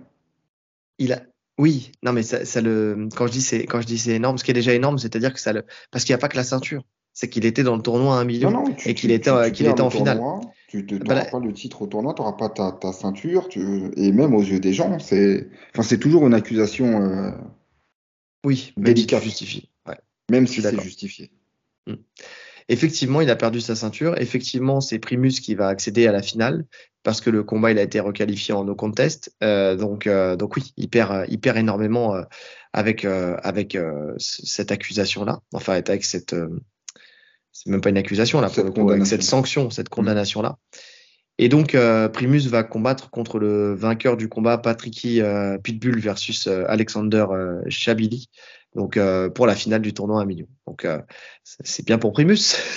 pour le coup, qui fait son évolution. Dommage que ça soit pas Mansour, mais bon, euh, tant pis. Hein. Mais, euh, mais oui, mais oui. En tout cas, c'est. Euh, ça arrive souvent, hein, ce genre de truc. Et je suis étonné qu'ils aient pas encore trouvé de solution par rapport à ça. Pour moi, en fait, j'y pensais la dernière fois quand la news elle est sortie. J'y pensais après. Ça devrait être au médecin.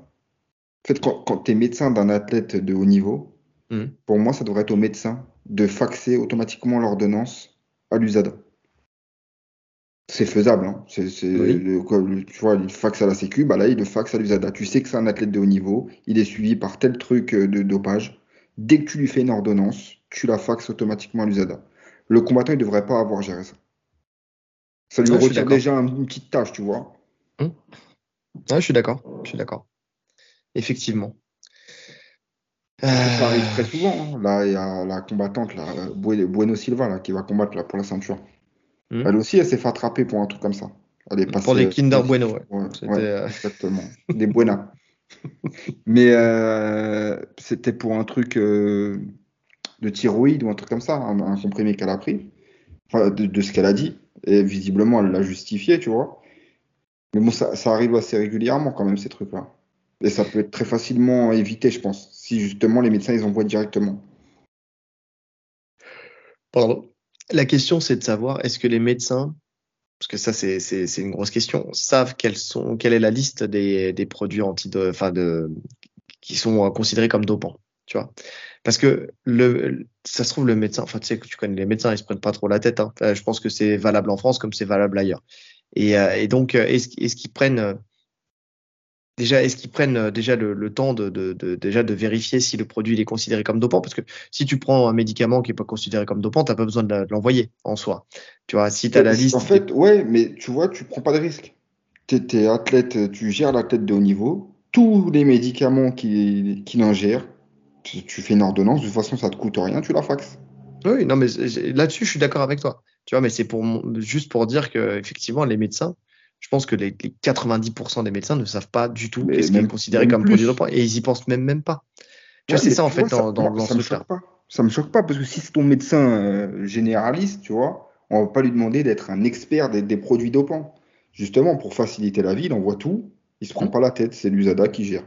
Oui, sauf que, sauf que c'est ce que je te dis, en fait, comme ils sont et comme ils, ils connaissent pas euh, le, le dopage ou quoi que ce soit, tu vois, je pense qu'ils y pensent même pas. Et ce qu'il y a, c'est que le problème, c'est que tu peux pas faire une règle comme ça. Euh, on en parlait la dernière fois pour euh, pour ce qui était euh, de l'arbitrage ou de de, enfin, tu sais, on parlait de oh, pour la suite justement des combattants. Tu vois, on avait fait, on avait ce débat-là. Comment tu peux mettre une règle en place pour tous les médecins du monde qui donne cette règle de conduite à suivre? C'est dans ce cas-là, encore une fois, aux combattants de, de dire bah, envoyer à l'USADA. Euh, donc, mais que le combattant le dise au médecin ou qu'il le fasse de lui-même. Tu vois, tu vois ce que je veux dire? C'est une, une, c'est une pratique. C'est une pratique en fait à mettre en place. Mais comment tu peux mettre cette pratique en place pour tous les médecins du monde? Tu vois, c'est pour ça que c'est aux combattants de le faire. Ouais, c'est vrai.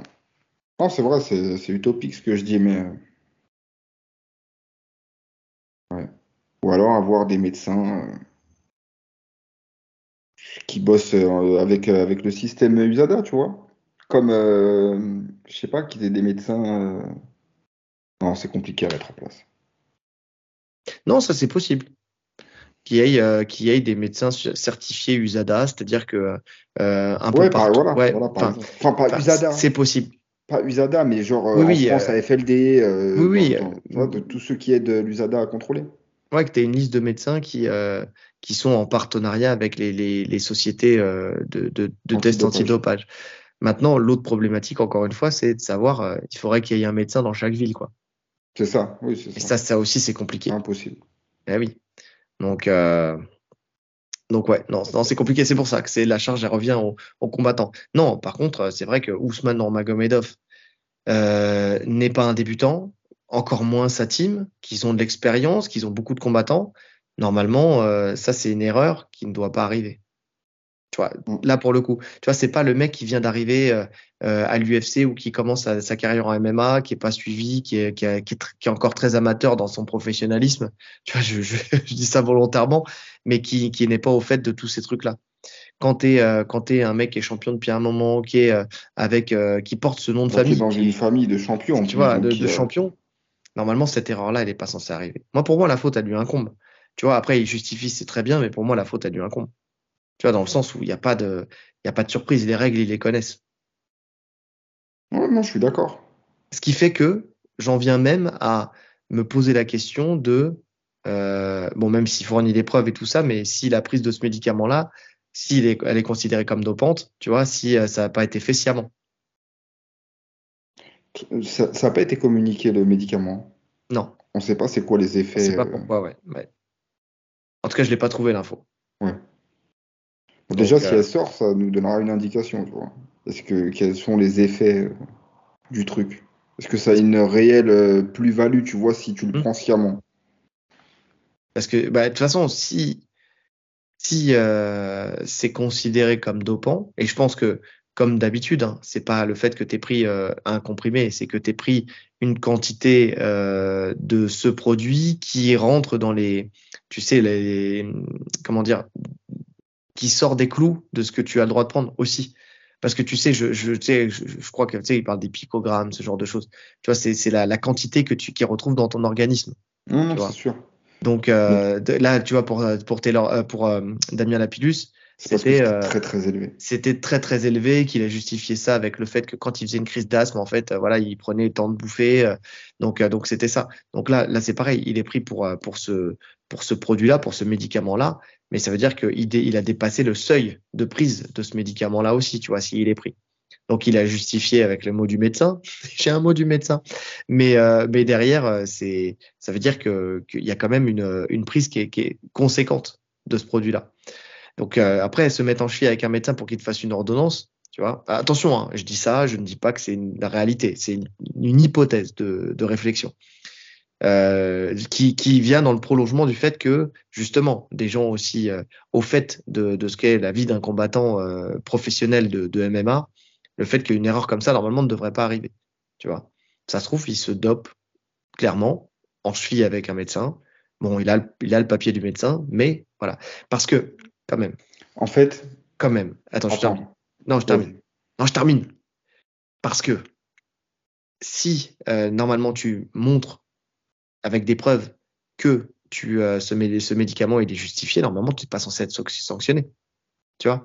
Tu as le Oh. temps, en fait, ils te font, ils te disent, ils te font une première notification, tu montres les preuves, si les preuves sont conformes, derrière ils te disent bon bah ok d'accord c'est c'est bon ça rentre dans les clous. Là ils lui ont quand même mis six mois. Je serais d'accord avec toi, mais si vraiment, alors je me mets à sa place, je me dope, Mm. le médecin me fait une ordonnance, pourquoi je vais pas l'envoyer? Au contraire, je me couvre. Je l'envoie, je vais pas l'oublier. Je vais Oui. l'envoyer. Là, il l'envoie pas. Mais pourquoi il le ferait pas? Pour une raison qui est très simple. C'est-à-dire que le, le mec, s'il prend ce, ce- tu vois, si c'est un traitement euh, médicamenteux, en général, tu l'as sur une période déterminée. Mhm. Tu vois, je pense que donc, donc si tu l'envoies, si tu envoies ton ordonnance et que derrière, euh, je sais pas, c'est euh, une ordonnance pour, euh, je sais pas, deux semaines, allez, admettons, et que un mois après, ou deux mois après, tu te fais choper avec ce même produit. On va dire, ok, d'accord, tu m'as envoyé ton ordonnance. Mais derrière, c'était pour deux semaines. Là, ça fait un mois. Et tu as encore le produit dans le sang. Donc ça veut dire que tu continues à le prendre. Si tu le fais dans l'autre sens, que tu prends ton, petit cacheton pendant X temps, et qu'un jour, tu te fais attraper. Donc ça fait deux ans, admettons que tu prends ton cacheton, et qu'un jour, tu te fais attraper. Tu dis, ah, mais non, mais j'ai l'ordonnance, il vient de me la donner, le médecin. Tu vois, j'ai tous les papiers, c'est bon. Et là, dans ce cas-là, tu peux te dire, euh, ah oui, c'est vrai, tu étais sous traitement à l'instant T. Ouais, mais t'es sanctionné quand même. Et c'est ça qui me fait bizarre, en fait. C'est là parce que de toute façon, comme d'habitude, hein, ils vont pas sortir tout le truc parce que parce que bon, voilà, euh, on n'a pas toutes les informations. Mais de mémoire, il y avait eu cette histoire avec euh, Romero. Je sais pas si tu te rappelles. Romero, il avait été en hmm. procès longtemps avec une société de protéines, de compléments alimentaires. C'est des compléments alimentaires, ouais. qui, dans les cuves, ils avaient, ils avaient dit qu'il y avait eu des produits dopants, etc., que ça avait retrouvé dans ses, été retrouvé dans ses pots. Et euh, il avait gagné son procès, justement. Oui. Donc après, je sais, je sais plus euh, de mémoire, est-ce qu'il entre temps il a été suspendu? Je m'en rappelle plus. Mais après, s'il est suspendu, il y a le temps du procès, il y a tous ces trucs-là. tu vois ce que je veux dire Oui, c'est ça. Mais bon, il a fini par avoir une gain de cause et, euh, être, être blanchi. Tu vois, lui, c'est plutôt pour une question d'image, en fait, où il a été blanchi. Mais c'est pas la même chose. C'est pas la même chose entre euh, le, la société de, de, de compléments alimentaires euh, nettoie pas bien ses cuves et donc euh, il y a des résidus d'un produit dopant euh, dans un autre complément alimentaire que j'ai que, que j'ai pris, tu vois. Romero. Quel culot. Mais tu vois, c'est pas la même chose. Entre ça, le mec où, tu peux pas, procès. où tu peux pas le savoir, et, et là où c'est un médicament que tu prends sciemment. C'est encore deux choses différentes. Ouais. Je sais pas, euh, moi, au début, j'étais euh, accusateur, et puis après, quand j'ai vu l'explication et tout, je me dis ça peut tenir la route. Mmh, bien sûr. Ça, peut tenir la route. Et au-delà du fait d'être euh, professionnel, etc., je pense qu'il y a vraiment un nombre incalculable de combattants qui ne connaissent pas les produits autorisés, etc. Même les plus grands champions, je pense qu'il y en a plein qui connaissent pas ça. En plus, ça change régulièrement. Donc c'est. C'est pas C'est pour ça pour moi, ça serait pas au combattant de gérer ça. Ou alors, il faudrait vraiment qu'il ait son manager qui soit vigilant sur ça, ou son coach, tu vois, qui surveille tout ça. le coach, qui connaît pas plus. ouais, mais qui, bah, qui se renseigne, tu vois. Mais le, combattant, je pense qu'il y en a très peu vraiment qui connaissent, qui sont au fait des, des, interdictions de toutes les molécules. Non, mais je suis d'accord parce que quand j'ai vu l'explication aussi, moi je me dis ça tient la route. Effectivement, ça tient la route. Mais euh, mais après, tu sais, c'est dans la réflexion. C'est si tu pousses un peu plus loin, tu te dis euh, oui, ça tient la route, mais euh, oui, mais, de toute façon, c'est ce qu'on disait. À partir du moment où il y a une accusation, tu, crées le doute dans la tête des gens. C'est logique. Ouais. Et moi, c'est à partir du moment où sanction il y a quand même, même quand tu montes tes preuves. Parce que mm. si tu es carré, si tes preuves elles tiennent la route, normalement, il n'y a pas de sanction. Bon, ok, c'est vrai, tu avais cet élément-là. Maintenant, il est justifié, ok. Tu vois. Parce que tu as quand même ce bénéfice du doute euh, de ce que j'ai compris euh, de, de, de, ce qui se passe euh, justement avec les sociétés de, qui te testent justement avec pour le dopage. C'est ça, c'est que tu ils viennent, tu fais ton test, ah, t'es pris, ok.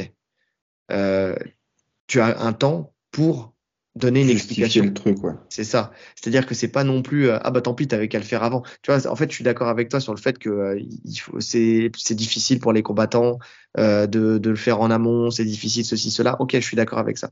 Mais ils sont pas cons non plus. Tu vois, leur but c'est pas non plus de te niquer ta carrière. Donc, ils viennent et ils te disent OK, pourquoi? Pourquoi? Parce que tac, tac, tac, tac, je t'apporte les preuves de. Ce qui s'est passé avec Damien Lapillus, quand on a reçu, quand on avait suivi l'histoire de Damien Lapillus, c'est aussi parce que il a pris cher. Pourquoi aussi? Parce qu'il avait laissé traîner pendant longtemps. Il avait fait tourner en bruit la FLD pendant très longtemps. Et je pense qu'ils avaient un peu la haine contre lui parce que justement, il les prenait pour des cons. Tu vois? Donc, euh, donc c'était, c'était un peu ça, avec euh, des, des mauvaises preuves, avec. Euh, enfin, tu vois, il y avait plein de trucs. Je me souviens de toute l'histoire, mais il y avait plein de plein d'éléments. Mais, ils, lui ont quand même laissé beaucoup de temps pour montrer pas de blanche. Quand ils ont vu que c'était euh, qu'au bout d'un moment, euh, voilà, c'était trop gros, ils ont dit allez salut, allez stop, tu vois. Et c'est un peu, c'est un peu ça qui me paraît bizarre dans cette histoire, c'est qu'il y a, quand même un, une suspicion bien qu'il y a eu explication. Tu il y a quand même sanction. Ouais. le, plus chiant pour lui, pour le coup, c'est vraiment le retrait de la ceinture. Il tourne à un million de dollars. Attends, il allait se faire un million de dollars. Il y avait de fortes chances qu'il remporte le tournoi. Il, allait, ouais, il allait se faire un million de dollars. Bah ouais. La ceinture, ça faisait un moment qu'il l'avait. Là, le million, il allait l'avoir sûr. Tu vois. Enfin, sûr. Jamais rien n'est sûr, mais bon, il était, il était bien parti. Il était bien parti, ouais. Donc, euh, c'est plutôt ça, moi, qui me, qui me piquerait. Quand tu parlais de l'argent tout à l'heure, là, pour le coup, euh, je pense que c'est vraiment ça. Donc, bon. Bref. En tout cas, euh, en tout cas, voilà. Si vous avez plus d'infos et plus d'éléments là-dessus, on vous fait confiance parce que souvent vous avez plus d'éléments que nous. N'hésitez pas à nous le dire dans les commentaires. dernière petite info avant de, de, passer à la fameuse question auditeur, et c'est plutôt l'info, l'info historique, l'info insolite, tu sais, de, de la semaine. L'info people. L'info people, exactement. Dwayne The Rock Johnson confie euh, qu'il a songé à faire du MMA euh, par le passé. En fait, qu'il a fait, il a, il a pensé à faire une carrière dans le MMA. Bon, il s'est ravisé visiblement. Euh, il en a parlé au micro de, de Joe Rogan sur le podcast Joe Rogan Experience. Et en fait, ça remonte à 1997. Donc c'est People, mais c'est People ancien quand même. Hein. C'est, je sais pas quel, quel, était le nom des magazines People à cette époque-là, mais c'est plutôt là. Euh, donc il, disait qu'il s'entraînait à Los Angeles et euh, qu'il croisait des combattants du Pride qui venaient de, se lancer au Japon. Euh, et lui, sa situation, il combattait en catch à la WWE et il gagnait 150 000 dollars pour 235 jours de travail. Il estimait que c'était pas suffisant, mais c'est quand même pas mal. Hein. Moi, je veux bien pour 235 jours de travail gagner 150 000 dollars, ça me déplairait pas. Bref. je comprends. c'est hard le catch. C'est hyper chaud le catch. Oui, c'est chaud physiquement et tout ça, c'est chaud. C'est une horreur physiquement. Et eh oui, non, non, on est d'accord. Euh, mais c'était son début de carrière, donc euh, il y avait euh, l'évolution potentielle, tu vois, parce qu'il y a beaucoup d'argent dans le catch aussi. donc il pensait ne pas réussir en plus dans le catch. En fait, c'est surtout ça, c'est qu'à cette époque-là, il pensait ne pas réussir parce que il n'était pas, pas aimé son personnage. Non, il se faisait huer constamment. On lui demandait de sourire, il avait pas envie de sourire. Enfin bon, il était, il était pas bien dans son dans son rôle. Il n'était pas, il n'avait pas, il pas le, le, rôle naturel pour lui, en tout cas à cette époque-là. Et donc, il a entendu euh, que les combattants de MMA gagnaient 250, 300, 350, 500 000 dollars par combat. Et donc, ça a cheminé, en fait, ça, a cheminé dans son esprit et s'est dit, bah écoute, euh, c'est pas mal quand même. Parce qu'en fait, c'est sûr que quand tu réfléchis juste au temps passé dans la cage, c'est un beau salaire. Maintenant, euh, il faut penser que, et on le dit aussi pour ceux qui ne le penseraient pas, ce n'est pas que le temps passé dans la cage. C'est aussi ton temps de préparation. C'est aussi ton camp. C'est aussi tous ces trucs-là. En fait, ton salaire, c'est aussi tout ça. Euh, et surtout le paiement de tes coachs et tout. Enfin, il y, y, a ça aussi qui joue. Tu vois, lui sur les 150 000 dollars, je sais pas s'il payait des coachs ou quoi que ce soit.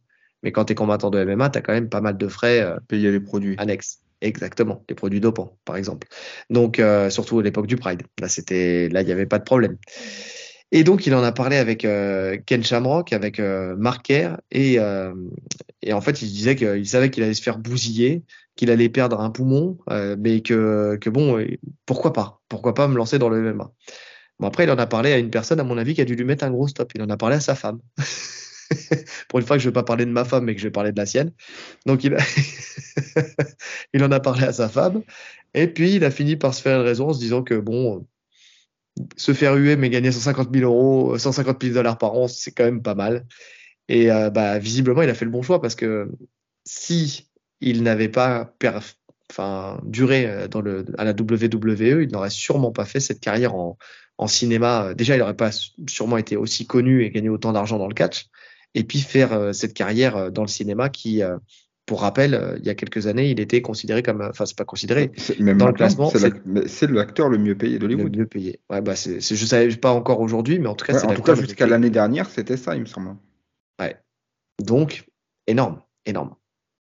En plus, il fait un peu de MMA dans la franchise euh, Fast and Furious. Donc, euh... bah, s'il avait fait du, MMA, je pense qu'il se serait vite rendu compte que euh, il ne peut pas porter quelqu'un par le cou, qu'il ne peut pas le jeter dans le mur, qu'il peut prendre des parpaings, euh, tu sais, qu'il peut pas casser des briques avec sa tête. il aurait été, euh, qui, m'étonne dans ce qu'il dit. Il parle de 1995, il parle de 500 000 dollars par combat. J'aimerais 1997. Bien savoir... Ouais, j'aimerais bien savoir quel combattant prenait 500 000 dollars par combat. C'est énorme, 500 000 eh ben, dollars par combat. Ouais. Après, on sait qu'au Pride, ça payait en soum soum, tu vois. Mais enfin, les, les, les, salaires, c'était pas les, vraiment les salaires que tu touchais. Il y avait des histoires de sacs d'argent qui étaient remises euh, aux combattants euh, comme ça, là, dans les vestiaires. Mais 500 000 dollars, putain. Ah, bah après, c'est énorme, 500 000 dollars pour l'époque. Je pense que c'est vrai, tu vois. Mais, euh, mais ouais. Ouais, je sais pas, je sais pas qui. Bah, je pense que tu vois, euh, c'est Marquer peut-être. Non, attends, Marquer était. Euh... Ouais, non, je. Je, sais, il a combattu au Pride, Marquer. il a combattu au Pride. Ouais, ouais. Non, je sais pas. Après, peut-être qu'il extrapole. Peut-être que tu sais aussi, c'était euh, comme il dit, hein, c'est des, des, des, des, choses qu'il entendait dans sa salle de dans sa salle d'entraînement. Donc, euh, ouais, peut-être bon. Rickson? Rickson, peut-être. Ouais. ouais Mais bon, en, encore une fois, tu sais, je pense que ça, ça a été valable de tout temps. Il y a une. Euh, comment dire?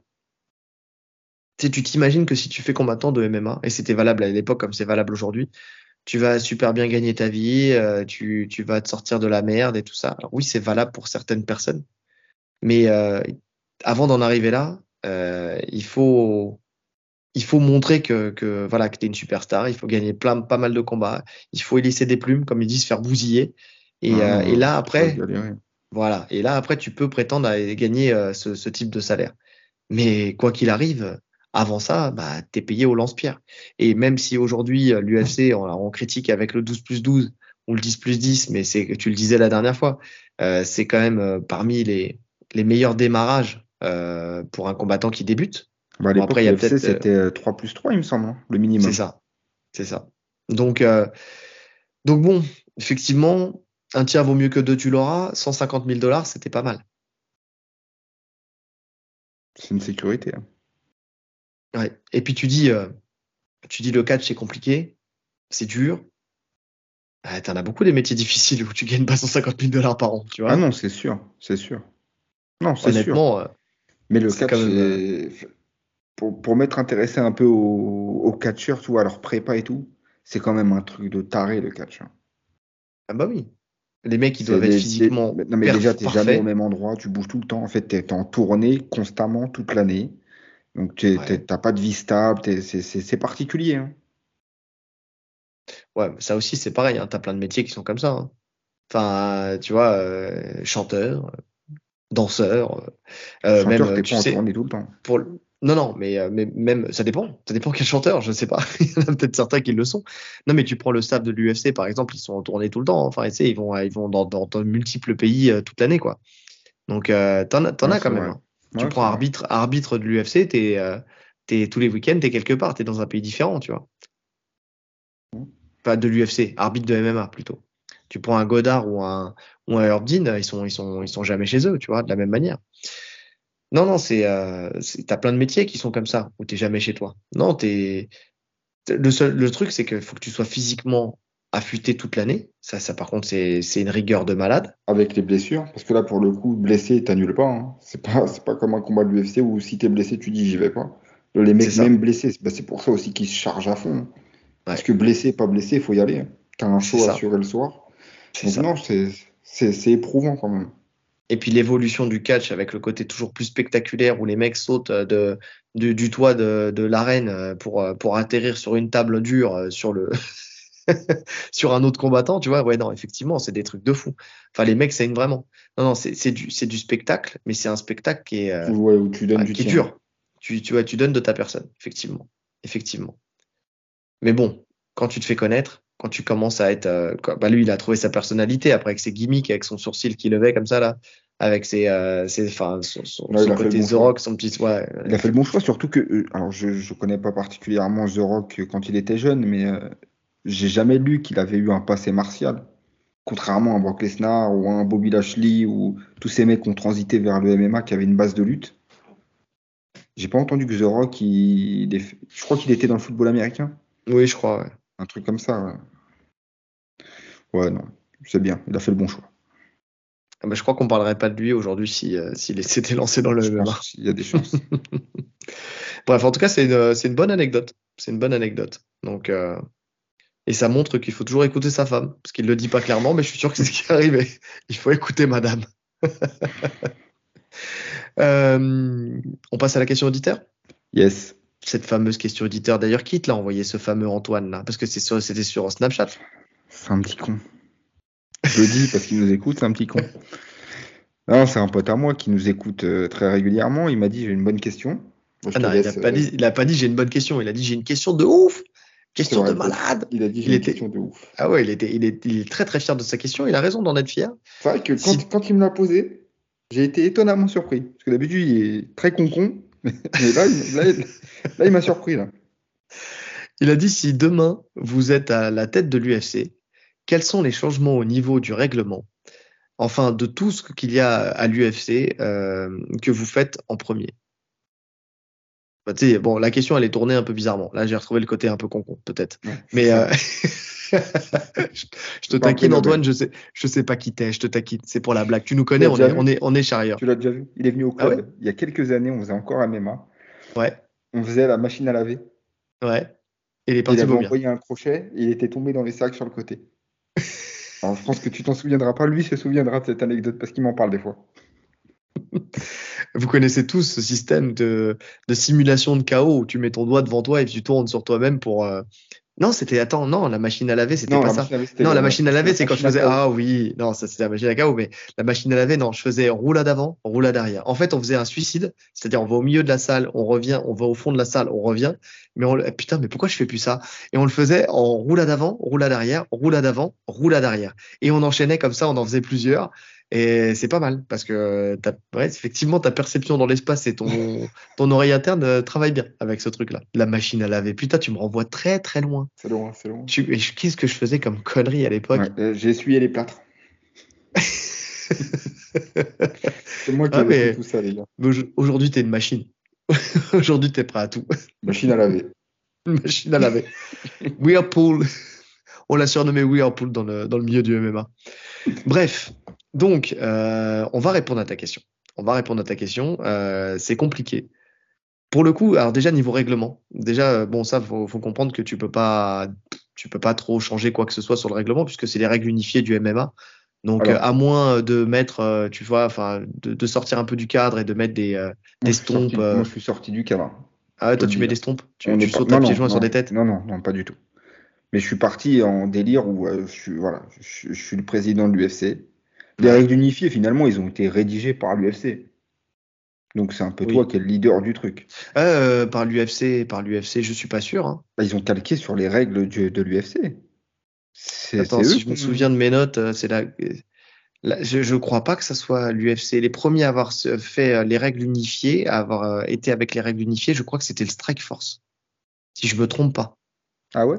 C'est quoi qui différencie le Strike Force de l'UFC je ne sais pas, mais, euh, mais en tout cas, c'est la commission athlétique du Nevada, je crois. Si je me souviens bien de mes notes, hein, parce que ça mhm. remonte à loin, c'est quand on faisait le MMA quiz, qui a mis en place ces règles unifiées et les premiers à avoir souscrit à ces règles unifiées, c'est le Strike Force.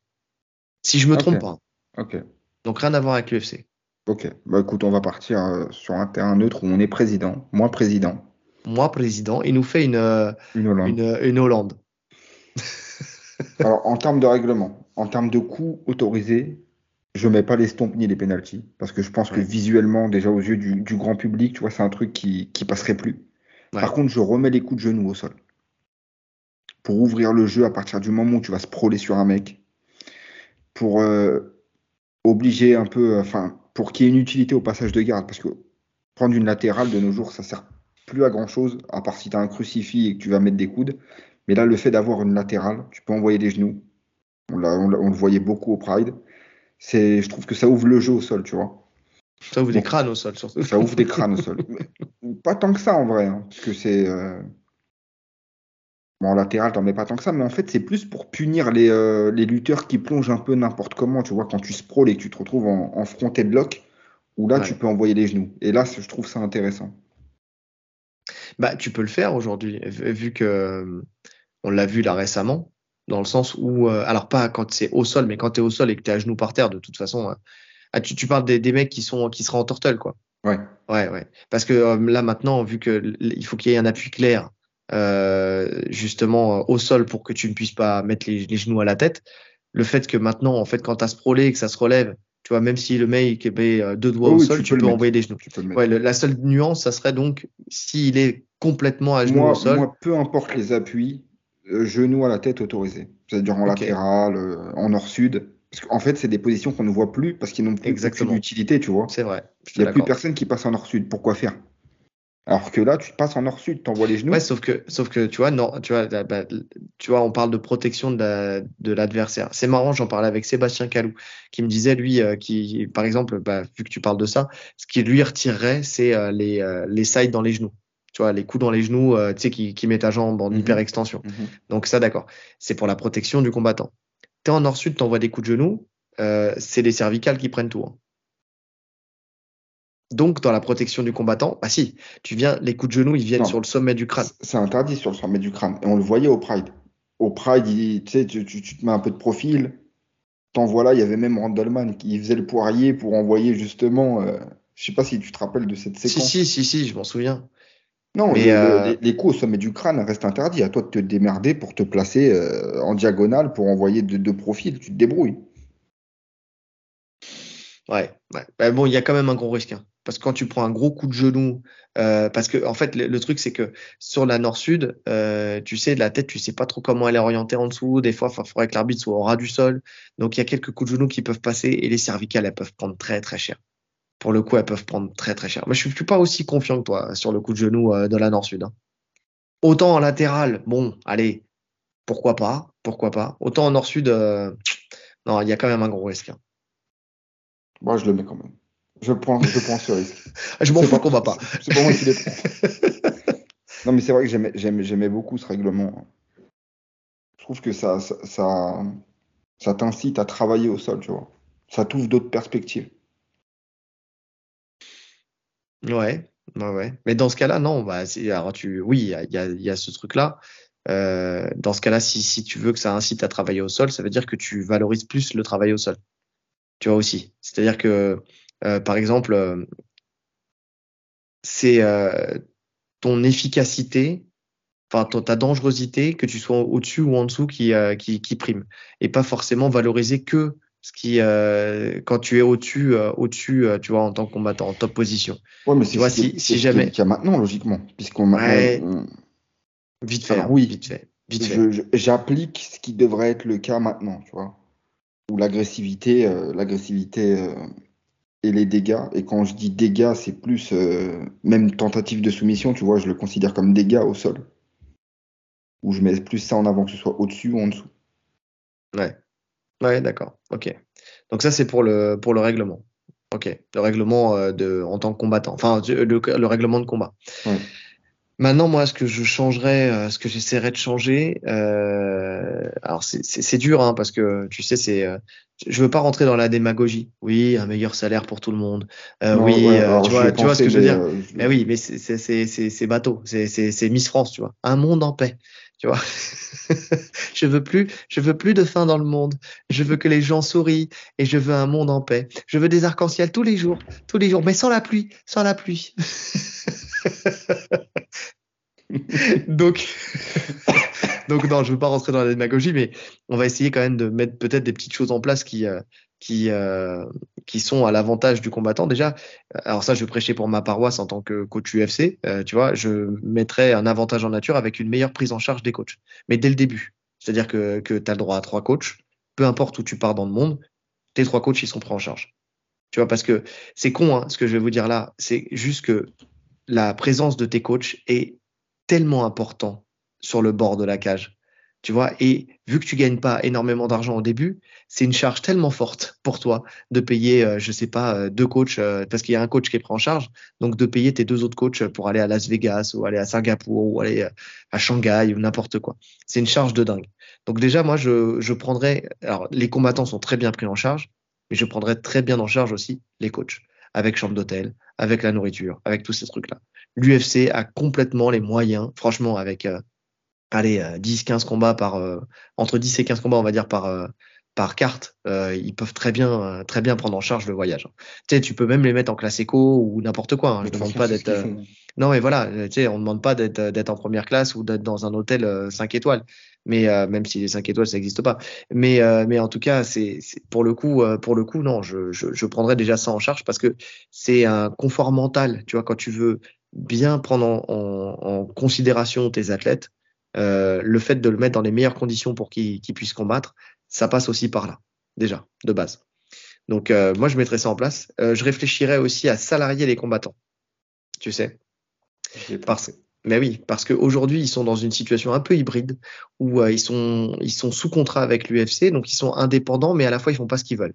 Ils peuvent pas aller ailleurs, ils peuvent pas, euh, quand ils combattent pas, si l'UFC décide de pas les faire combattre, et eh ben, pendant X temps, ils gagnent pas d'argent. Ils peuvent pas, c'est ça, ils peuvent pas gagner de l'argent ailleurs, à part euh, aller chercher un boulot comme livreur des livres comme ça a été le cas pour Pantoja, tu vois.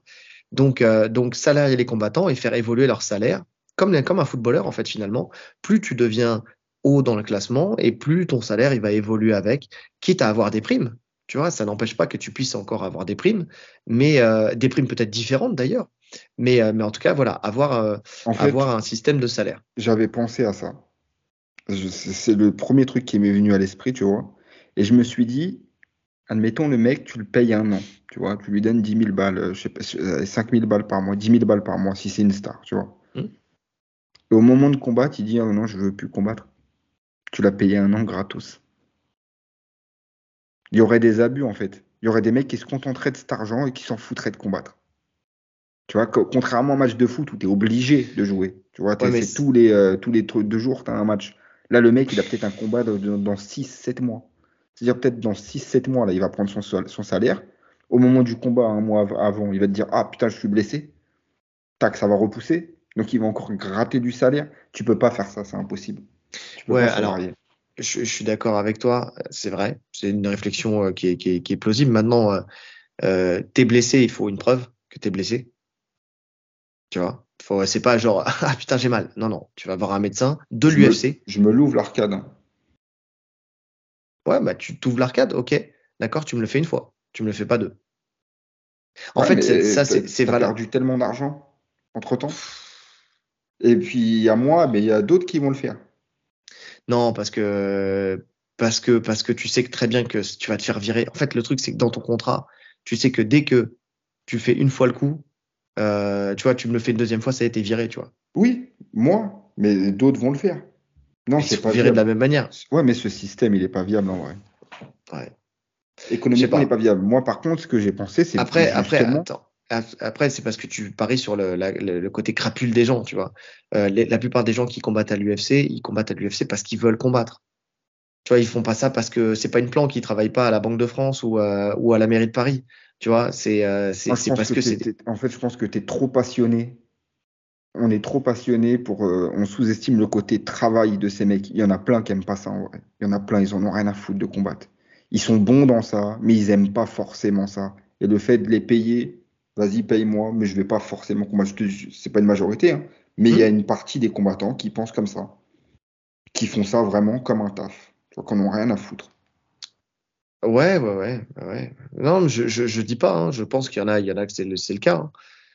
Mais euh, ouais, je pense que tu peux avoir des garde-fous quand même. Tu peux avoir des garde-fous, euh, tu sais, d'un point de vue contrat pour, euh, pour te couvrir à ce niveau-là. C'est compliqué. Pour le mais en même temps, j'ouvrirai les contrats moi. Et puis attends. combattre ailleurs. Attends, parce que là, tu parles d'un mec que tu payes 10 000 euros par mois. Tu, tu parles d'un champion, tu vois.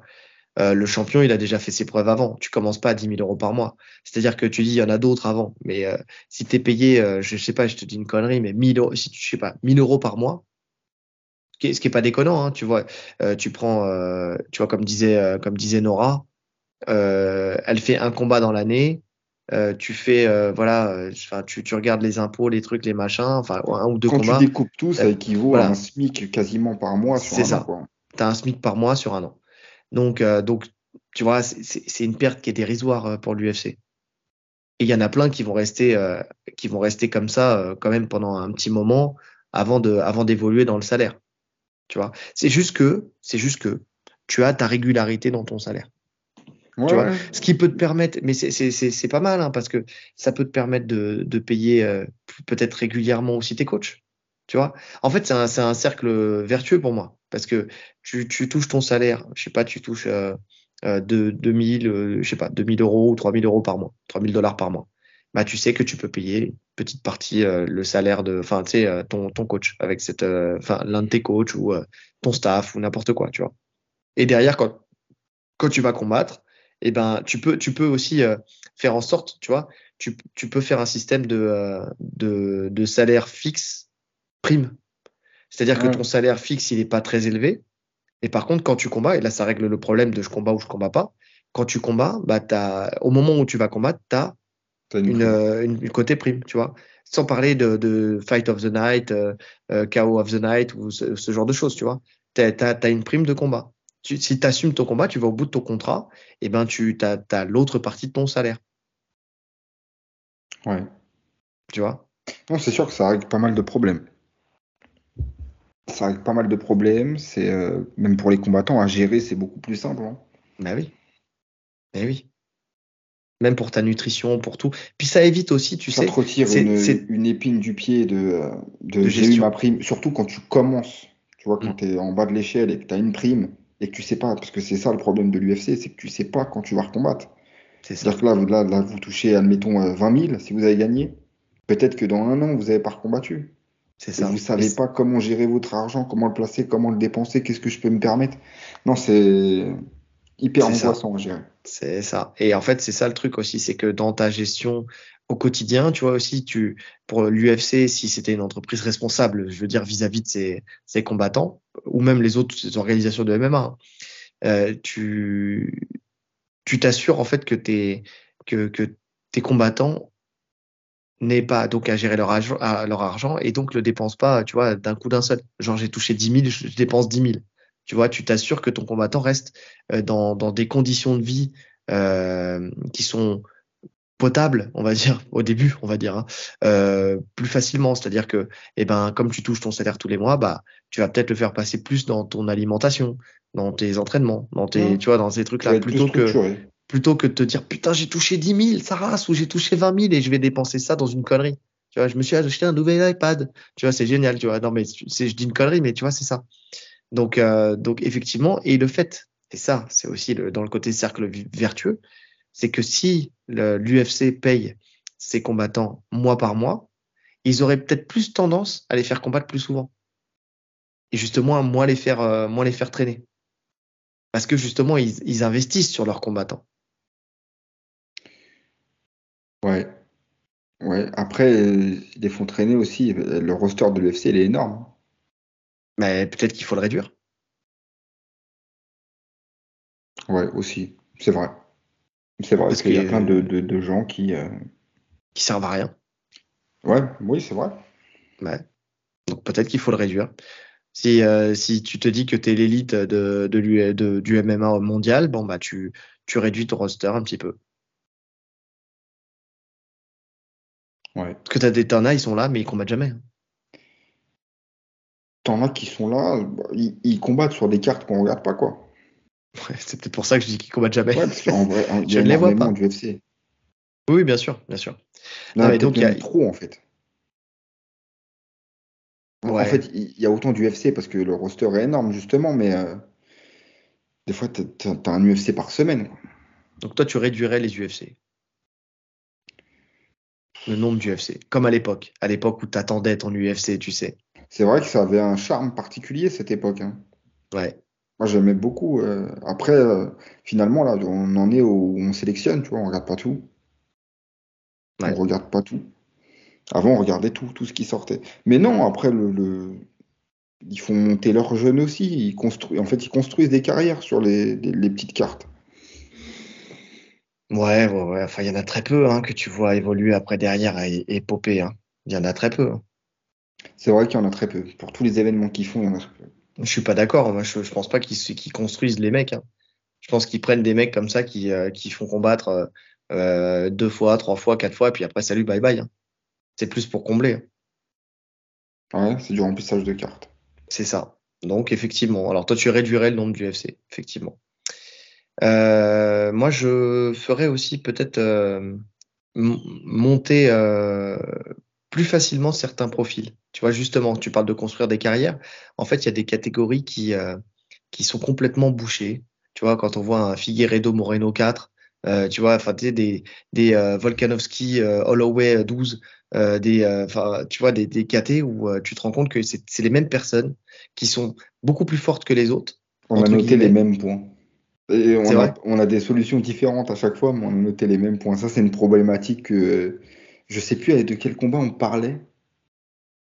Où on voulait voir, bah, c'était à l'époque de Khabib, où on voulait le voir mmh. contre Ryan Hall, tu vois, stylistiquement. Oui et que ça n'aurait jamais eu lieu parce que de toute façon, Ryan Hall n'aurait pas pu passer des étapes jusqu'à Khabib. C'est ça. on s'était dit qu'au Pride, par exemple, ça aurait pu se faire, tu vois, parce qu'il n'y avait pas de vraiment de logique. Et c'est quoi ta solution pour ça? Ben, Il n'y a pas de solution particulière. Tu es l'UFC, tu fais ce que tu veux, tu un matchmaker. Tu décides de faire des. Tu vois, quand tu vois qu'il y a une des super qui fights. Ouais, des super fights ou. Euh, ou euh, ou juste en fait pas, pas, pas ne faire que des combats au, classement, mais faire des, des, des matchmaking au, au style, tu vois, quand on dit que le style fait le combat. Parce que finalement, regarde, quand tu regardes bien, il y en a marre en fait de faire les analyses de toujours les mêmes personnes. Tu vois ce que je veux dire? Nous qui analysons les, les, les, les gros combats des UFC numérotés, en fait, mmh. tu te rends compte au, fait, au bout d'un moment que tu tournes en rond.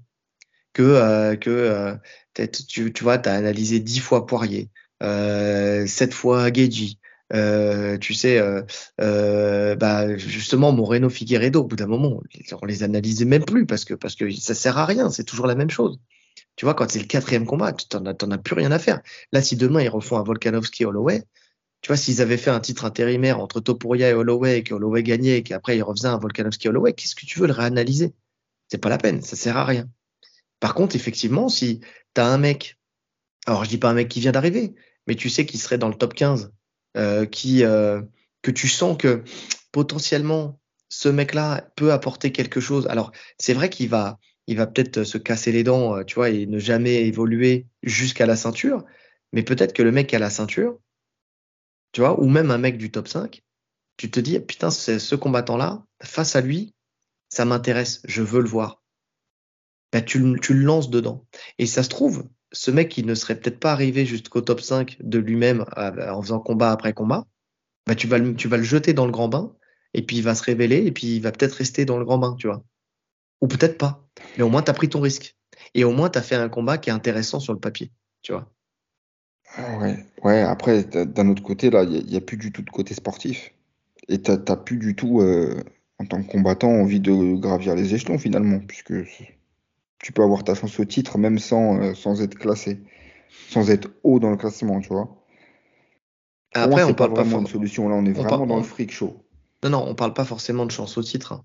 Je, je dis pas forcément de le mettre face au champion directement. Tu vois, mais euh, t'as, enfin, quand, je disais, tu vois, affronter un mec du top 5. Tu vois, je te disais le, jeter dans le grand bain du top 5. Je parlais pas forcément du titre.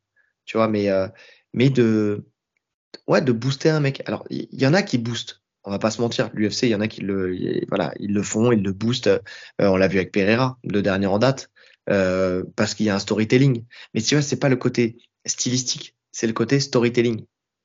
Tu vois, c'est-à-dire qu'il y a une histoire à raconter. Mm. Tu vois, sauf que l'histoire à raconter, ça passe ou ça casse. Tu vois, alors que le, le côté euh, le côté affrontement, le niveau, tu vois, le, style de combat qui s'oppose, tu vois, c'est intéressant. C'est intéressant. Il y a des combats que j'aurais fait plus tôt, tu vois.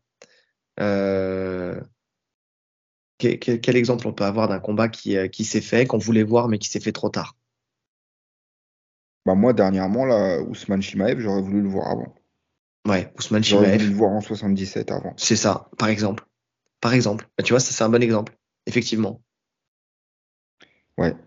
Ouais, alors moi, pour. Même idée, mais pour combler ça, je réorganise des tournois. Ouais. Je réorganise des tournois par KT, un peu comme au Bellator.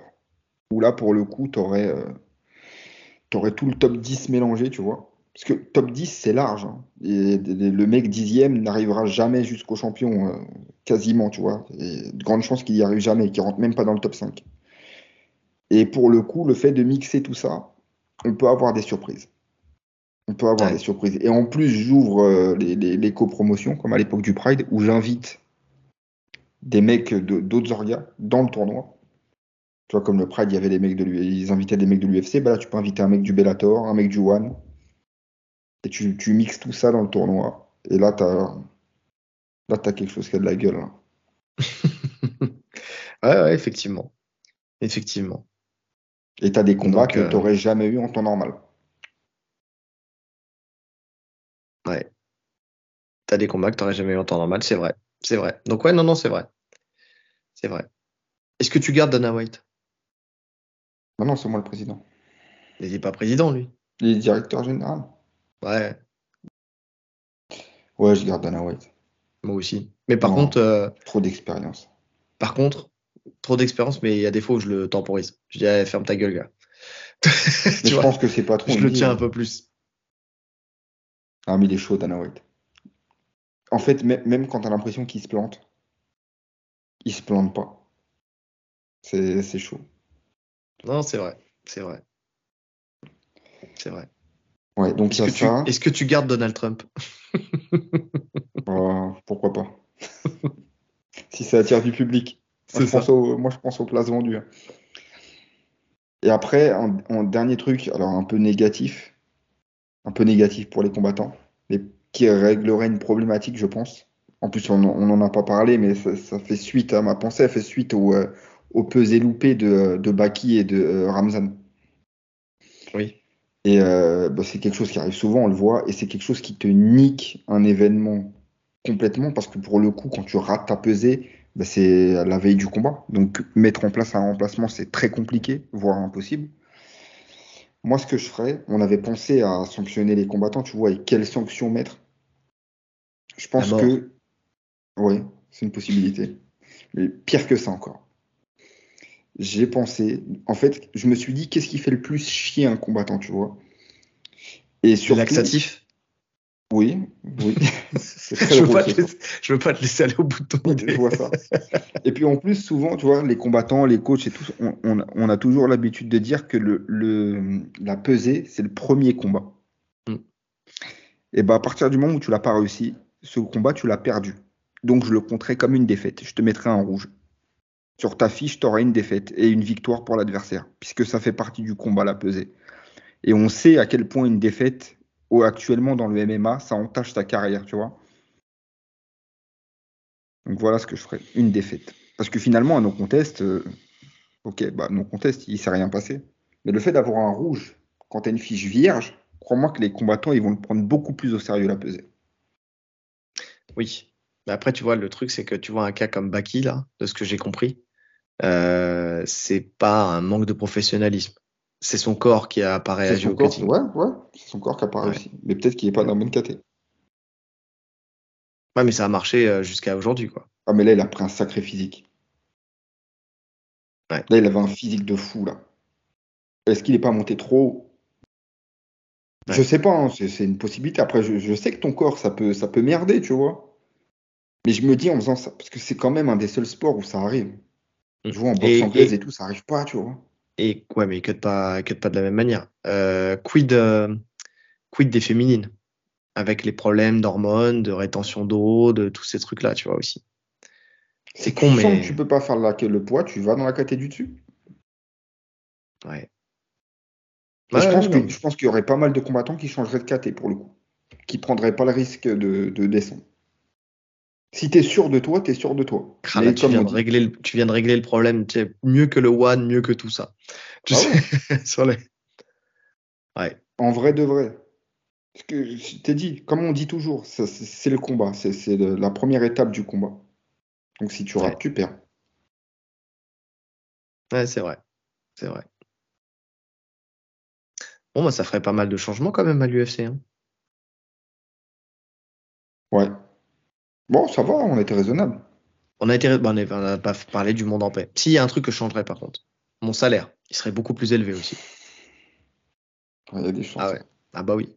Ouais, écoute, serait j'ai atteint ce niveau. Euh, plus là, Non? plus là. Non, non, c'est, c'est, non, non. J'aurais fait mon temps. Non, c'est pas mal. Dites-nous, euh, vous, ce que Ouais. vous changeriez à l'UFC. Ça, ça, par contre, ça m'intéresse grave de savoir ce que, ce que vous metteriez en place, ce que vous changeriez et tout ça. Parce que je suis sûr que vous êtes capable d'avoir de Ouais, bonnes idées aussi. y en a qui ont- ouais, c'est sûr, tout le monde doit avoir des bonnes idées. Ouais, ouais. Donc, euh, donc ça, ça, ça m'intéresse pour le coup. Bon, on a fait le tour de, euh, de ce petit format hebdomadaire. Donc, bah, likez, commentez, partagez, mettez les 5 étoiles sur les, les plateformes de podcast, cliquez sur la cloche de notification pour ne rien rater de tous nos podcasts qu'on fait en ce moment. merci pour toute la force que vous nous donnez semaine après semaine dans les commentaires. Franchement, c'est un vrai kiff. Franchement, c'est ce qu'on dit. Qu'il y ait beaucoup de vues ou pas beaucoup de vues, les commentaires, ils sont magnifiques. Top. Ah non, franchement, à chaque fois, c'est, euh, c'est, on se les montre. Tu l'as vu celui-là? Tu l'as vu celui-là? Ah non, c'est, c'est, c'est fou, c'est fou. Donc, euh, donc voilà, j'espère qu'un jour on sera aussi coté que vous voulez qu'on le soit. Donc, euh, donc ça, ça serait cool. Euh, petit lien vers euh, vers le, le Tipeee euh, en description. Donc donc voilà, là c'est ce qu'on disait la dernière fois. Je sais pas si on l'a dit en off ou pas, mais cet argent-là qu'on capitalise pour l'instant avec bah, des projets en tête, mais mais bon, en tout cas voilà, c'est pas pour s'acheter des, des paquets de gâteaux. C'est vraiment pour garder pour des projets. Euh, celui qu'on voit là, je sais plus si on l'a dit en off ou pas. non, non, tu l'as dit en, tu l'as dit en direct. D'accord. Euh, pour le, le flow grab mhm. Ouais, d'accord, ok. Ouais, ouais. Bon, donc, euh, donc ce, ce, genre de choses, euh, c'est euh, voilà, c'est vraiment ça. On attend d'avoir d'avoir la somme, peut-être potentiellement, ou alors on attend que Flowgrab baisse ses tarifs aussi. c'est soit l'un, soit l'autre. Soit c'est vous qui faites monter, soit c'est Flowgrab qui baisse, mais en tout cas voilà, il n'y aura pas de entre les deux, c'est pas possible. Donc donc voilà. en tout cas, il ne reste plus qu'à vous souhaiter une bonne journée ou une bonne soirée en fonction de l'heure à laquelle vous nous écoutez. Allez, salut. Salut.